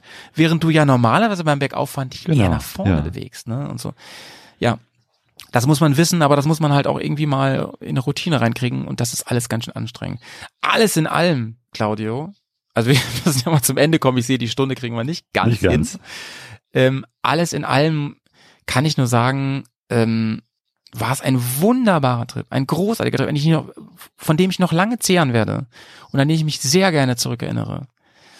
Es gab ein paar Schattenseiten, die gibt's immer, ähm, die aber auch wieder was Positives mitbringen, nämlich indem man viele Dinge hier wieder viel mehr zu schätzen lernt. Viel mehr, wir Deutschen sind ja so ein Meckervolk, weißt du? Und wir sehen ja oft das Negative. Und Leute, nichts Neues, aber es hilft, sich immer wieder zu sagen, Reisen hilft. Es gibt auch ein paar Hörerfragen und äh, Ja, die will ich mir ja zum Schluss auch nochmal hier anbringen. Der Ja, gerne, Rebel gerne. Motorcyclist fragt, als Star Wars Liebhaber, wurden eure Erwartungen übertroffen oder enttäuscht? Übertroffen. Aber ich sage dir, du musst die ähm, Fantasie mitbringen. Diejenigen von uns, die nicht so tief drinstecken im Thema wie ich, die waren sogar enttäuscht. Also die haben gesagt, boah, also ich muss ganz ehrlich sagen, für mich war das, hat das mit Star Wars gar nichts zu tun gehabt und so. Und wenn ich von dir, Howie, nicht diese Bilder, die hatte ich natürlich vor Ort dabei zum Vergleich, so zum, so auf dem Handy, so um zu gucken, gehabt hätte, ich hätte das gar nicht wiedererkannt und sowas, ne? Also du musst im Thema dolle drinstecken und du musst eine emotionale Verbindung haben. Du darfst nicht erwarten, dass du das Gefühl hast, ich stehe jetzt in der Filmkulisse. Das ist nämlich nicht so. Eine Sache dazu noch. Der Moment, als ich die Tränen in den Augen hatte, das war bei Lars Homestead. Das war ähm, da, wo der Luke Skywalker gewohnt hat und groß geworden ist. Das war aber nicht das Haus, was man sieht, diese kleine, dieser Eingang in seine, in sein unterirdisches Haus da. Das ist ja echt das ikonische, berühmte. Sondern das war der Blick in die Wüste rein von da. Weil ich irgendwie genau diese Perspektive aus dem Film wiedererkannt habe. Die Sonne stand genauso wie im Film. Hinten war so, eine, so ein Luftschwirren und es sah genauso aus. Jede Sekunde könnte dieser Landspeeder da durchs Bild fliegen. Und das war einfach dafür gedacht, boah, ich bin jetzt wirklich da. Und ich bin hier mit meinem eigenen Motorrad. Also, bevor man nach Tunesien fahrt, einmal mal kurz alle Folgen Star Wars schauen. Ja. ja, es hilft. Der Nils fragt, hi, mich würde interessieren, was die Motorräder wiegen und wie wichtig das Gewicht ist. Und dann noch als zweite Frage, ich war dieses Jahr im TED, am TED und fand Mhm. 200 Kilo, er fährt auch eine XT660R, schon schwer äh, oder ist das nur Übung? Äh, Es ist beides. Also du tust dir einen Riesengefallen, wenn du ein leichteres Motorrad hast. Und ich glaube, du hast einfach auch wirklich viel mehr Spaß, wenn du mit einer kleinen Enduro im Sand rumfährst. Das ist einfach so. Ich, der ja aber dieses Adventure Offroad fahren, also mit den großen Maschinen halt eben liebt und auch zu seiner Passion gemacht hat, ich habe da großen Spaß dran. Ich liebe die Herausforderung. Also unterm Strich muss ich dir sagen, tust dir halt einen Riesengefallen. Es ist viel einfacher mit einem kleinen und leichten Motorrad. Es geht mit einer großen Maschine, aber genau wie du sagst, Nils, du musst du musst dich darauf vorbereiten, du musst trainieren, du musst ein bisschen Ahnung davon haben und, und, und Routine entwickeln. Sonst ist es einfach nur Krampf und Kampf. Einmal übrigens, Stichwort Unfälle, lag der Petz wirklich ungünstig eingeklemmt unter seinem Motorrad. Er hat krasse Schmerzen gehabt. Und ich hatte, ich hatte die Befürchtung, jetzt ist irgendwas. Es war aber nur verdreht, das Knie, und das ist nichts gewesen. So, am nächsten Tag war das wieder okay. Gut. Und aber das führte wirklich auch dazu, dass, dass äh, bei den schweren Stellen, die dann kamen, ich gesagt habe, Petz, ey, auch wenn du jetzt hier gerne ähm, dich als Hel Held durchbeißen möchtest, eh, du gehst jetzt an dieser Stelle einfach mal wirklich, gehst du und ich fahre jetzt dein Motorrad durch diese äh, Passage, weil ich ja weiß, dass nach dem Unfall, du bist ja nicht mehr locker, du bist ein bisschen verkrampft, du hast ein bisschen mehr Angst und so, ne? Und ich hatte wirklich Angst, dass einer von uns sich mitten in der Wüste was tut. Wir wären da nicht gestorben, ja. Wir hatten auch übrigens einen GPS-Sender dabei für Notfälle und so. Aber will man das? Will man da sechs Stunden warten, bis da mal wer kommt und dich wegholt und wie? Und das Motorrad musste auch weg. Und da sind wir auf Nummer sicher gegangen. Also das ist die Antwort auf die Frage, ne? Ähm, bereite dich sehr, sehr gut vor, wenn du mit einer, auch mit deiner, auch deine Yamaha ist dort keine leichte Maschine. Auch die ist eigentlich, eigentlich schon eine große Maschine da. Ja. Passend dazu fragt der Christoph, seid ihr an eure Grenzen, in Klammern körperlich, mental gestoßen und wie seid ihr damit umgegangen? 100 Prozent sind wir daran gestoßen und auch da kann ich nur wieder sagen, fünf Leute waren wir und wir haben uns gegenseitig Mut. Ich, also ich bin ja der, ich bin ja Mr. Mr. Entertainer in diesen Situationen. Also es gibt sicherlich Situationen, da äh, brauche ich die Unterstützung, aber das sind immer diese Sachen, wo ich meine Aufgabe darin sehe, die anderen anzufeuern, den Mut zuzusprechen und manchmal auch ein bisschen zu, rumzuflunkern, indem man sagt, wir haben schon mehr als Obwohl es gar nicht steht. Auf dem GPS sieht man, oh, 10% schon geschafft. Ja. ja, wir sind gleich da. Ne? Ist es noch ja, weit? Ja, also, also äh, ähm, ähm, Christopher war das, ne? Ja, Christoph. Ähm, also die Antwort ist, sind wir komplett auch darüber, auch einige von uns auf jeden Fall darüber hinaus und ähm, indem wir uns gegenseitig ermutigt haben. Und ich, ich, ich möchte euch allen einen Tipp geben, sprecht im Vorrein, vor der Reise über so eine Situation.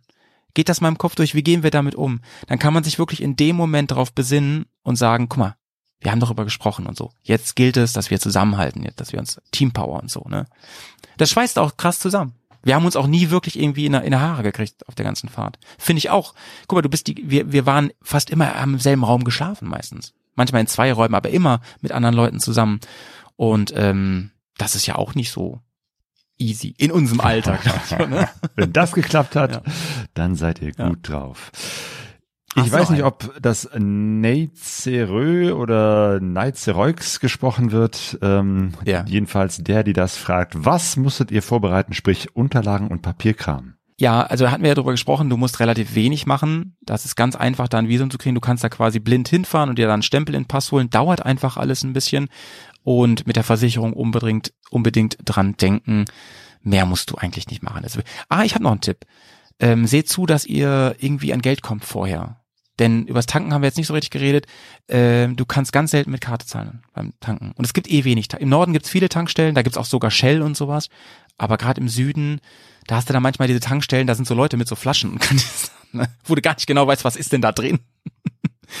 ähm, und da musst du natürlich bar mhm. bezahlen immer. Also das ist ein großer Tipp. Habt immer Bargeld ja. Aber auch. kriegt man da auch Bargeld alles. relativ leicht? EC-Karte, Automat? Ja, ähm, und immer wenn ihr einen Automaten habt, der geht, hebt gleich ein bisschen was ab für die nächsten ja. Tage. Wir haben immer versucht, wenn, wenn wir einen hatten, um die, mindestens 500 Dinar abzuheben. Das sind so, wie viel sind das ungefähr? Ähm, das sind so vielleicht so 150 Euro oder so. Das ist bei fünf Leuten jetzt auch nicht mhm. so viel, ne? Gerade wenn es um Unterkünfte ja. geht und so. Du kannst kaum mit Karte irgendwo zahlen. Also alle wollen sie Bargeld haben immer. Etienne fragt, mich würde interessieren, was so ein Trip dann am Ende kostet pro Person. Mhm. Ist ja immer dann eine wichtige Frage, ne? Äh, du musst, Etienne, du musst natürlich jetzt im Hinterkopf haben, wie wir gereist sind. Also ne, Transfer muss jeder selber wissen, wie er das regelt und so. Haben wir ein bisschen die Optionen besprochen wir haben, wir haben die Gesamtabrechnung noch nicht gehabt, aber einer der größten Kostenfaktoren ist natürlich zum Beispiel der Sprinter, der ist sauteuer. Ich denke mal, dass man pro Person mit allem drum und dran, mit Essen und Trinken, dafür, dafür haben wir uns viel, haben wir viel kosten lassen, uns viel kosten lassen. Wir haben oft für Getränke und Essen so viel ausgegeben wie fürs Schlafen. An dem Abend dann. Das ist oft so gewesen. Ich würde mal sagen, du musst schon so mit 1500, 2000 Euro rechnen. Mhm. Denk schon. Männerleben der Motorradblog fragt. Oh, Grüße, Yo, Grüße. Das Thema Navigation ist ja im Moment sehr heiß diskutiert. Wie habt ihr navigiert? Ja. Ich meine, dazu hast du schon was gesagt, aber dass es heiß diskutiert mhm. wird, habe ich gar nicht mitbekommen.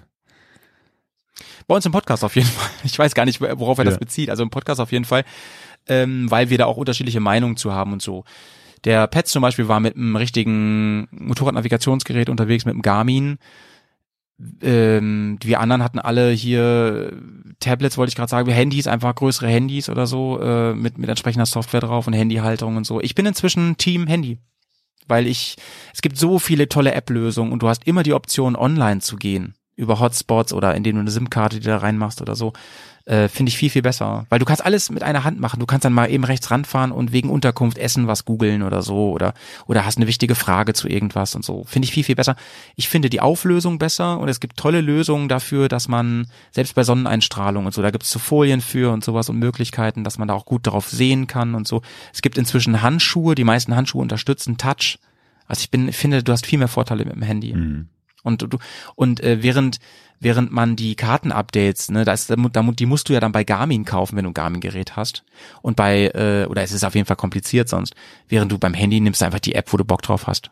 Schließt ein Abo ab oder lädst dir die Karten so offline runter. Also ich bin ganz klar Team Handy und damit kommt man gut klar. Denkt an diese Internetnummer. Holt euch eine SIM-Karte oder, oder ladet das alles offline. Ihr steht sonst in Tunis da und kommt aus der Stadt nicht raus, weil die so verwirrend ist. Wisst nicht genau, wo ihr hin müsst.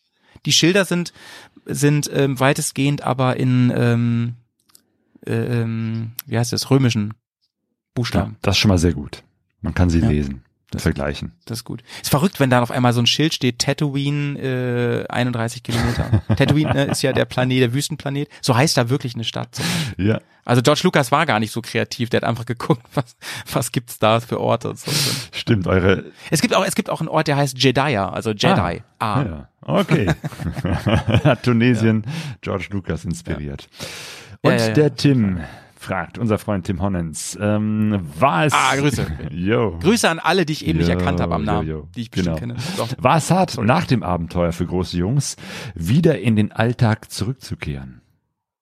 Wie das war, Ja. oder? Also war es hart, wieder in den Alltag zurückzukommen? Ja, super hart, super hart.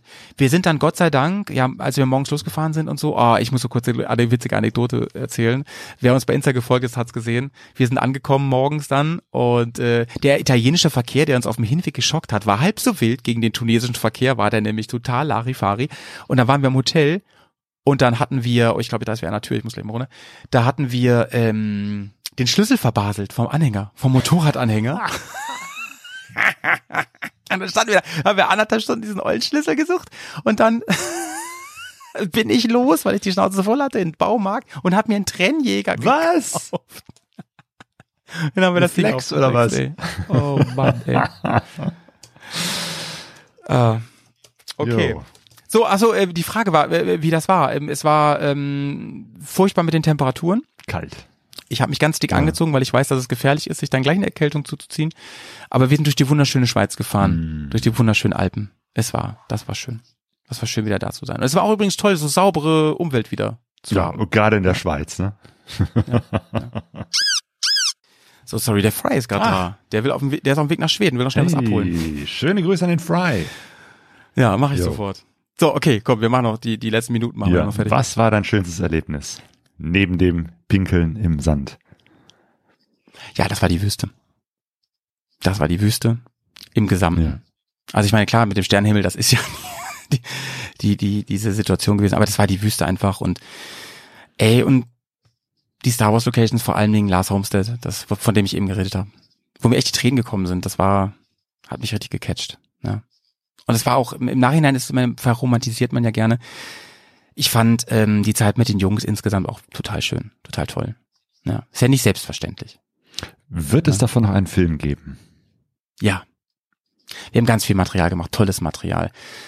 Der wird wahrscheinlich im Frühjahr Ja. kommen. Wahrscheinlich. Ich will aber nichts versprechen. Das dauert ganz schön lange, wisst ihr ja selber so. Und ähm, ich, ich lege ja immer ganz viel Liebe in diese Dinger rein und ähm, ich will auch immer, dass der, das neue Projekt immer noch ein bisschen besser wird als das letzte.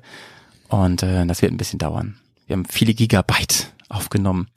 Und da muss eine schöne Geschichte draus gebaut werden. Also ich finde, es soll ja kein nicht nur ein Urlaubsfilm sein, sondern es soll ja eine Geschichte erzählen, das Ding. Und ähm, ich freue mich da schon. auf. Wir werden eine, eine YouTube-Filmpremiere auf jeden Fall machen. Und da bist du auch herzlich Oh, da freue ich mich schon sehr drauf. Und Howie, ich danke dir ganz herzlich, dass Ja, du mich, dass du uns hier mitgenommen hast auf diese kleine Reise durch Tunesien. Ja, es war, es war richtig schön. Ich bin gerade noch mal da gewesen mit dir Schön. zusammen. Das war echt schön. Wer das noch mal nachhören möchte, kann das machen bei uns im Feed im Berghast. Da gibt es, äh, glaube ich, vier Folgen haben wir gemacht von da. Da gibt's natürlich ein paar Wiederholungen von dem, was jetzt, aber es ist vielleicht noch mal was anderes, das so ähm, direkt noch mal zu hören, so live praktisch auch in dem Moment. Und ähm, Mann, Claudia, irgendwie war es schön mal ein Kaffeekränzchen so über diese eine Sache zu reden. Ich war ja heute Interviewpartner Jo. von dir, kann man sagen. Fand ich toll, mal in diese Rolle zu stimmen. Hat richtig Mhm. Spaß gemacht. Sehr schön. Mhm. Gut. ja, dann würde ich sagen, sehen wir, sehen wir uns beim nächsten Kaffeekränzchen Richtig. wieder. Und liebe Grüße an alle Hörer da draußen. Bleibt schön sauber. Und du wünschst, glaube ich, allen noch. Eine gute Reise. Tja. Pegasus Reise. Expeditionen mit den Ohren. Bergcast, dein Motorradreise-Podcast. Kaffeekränzchen mit Claudio und Howie.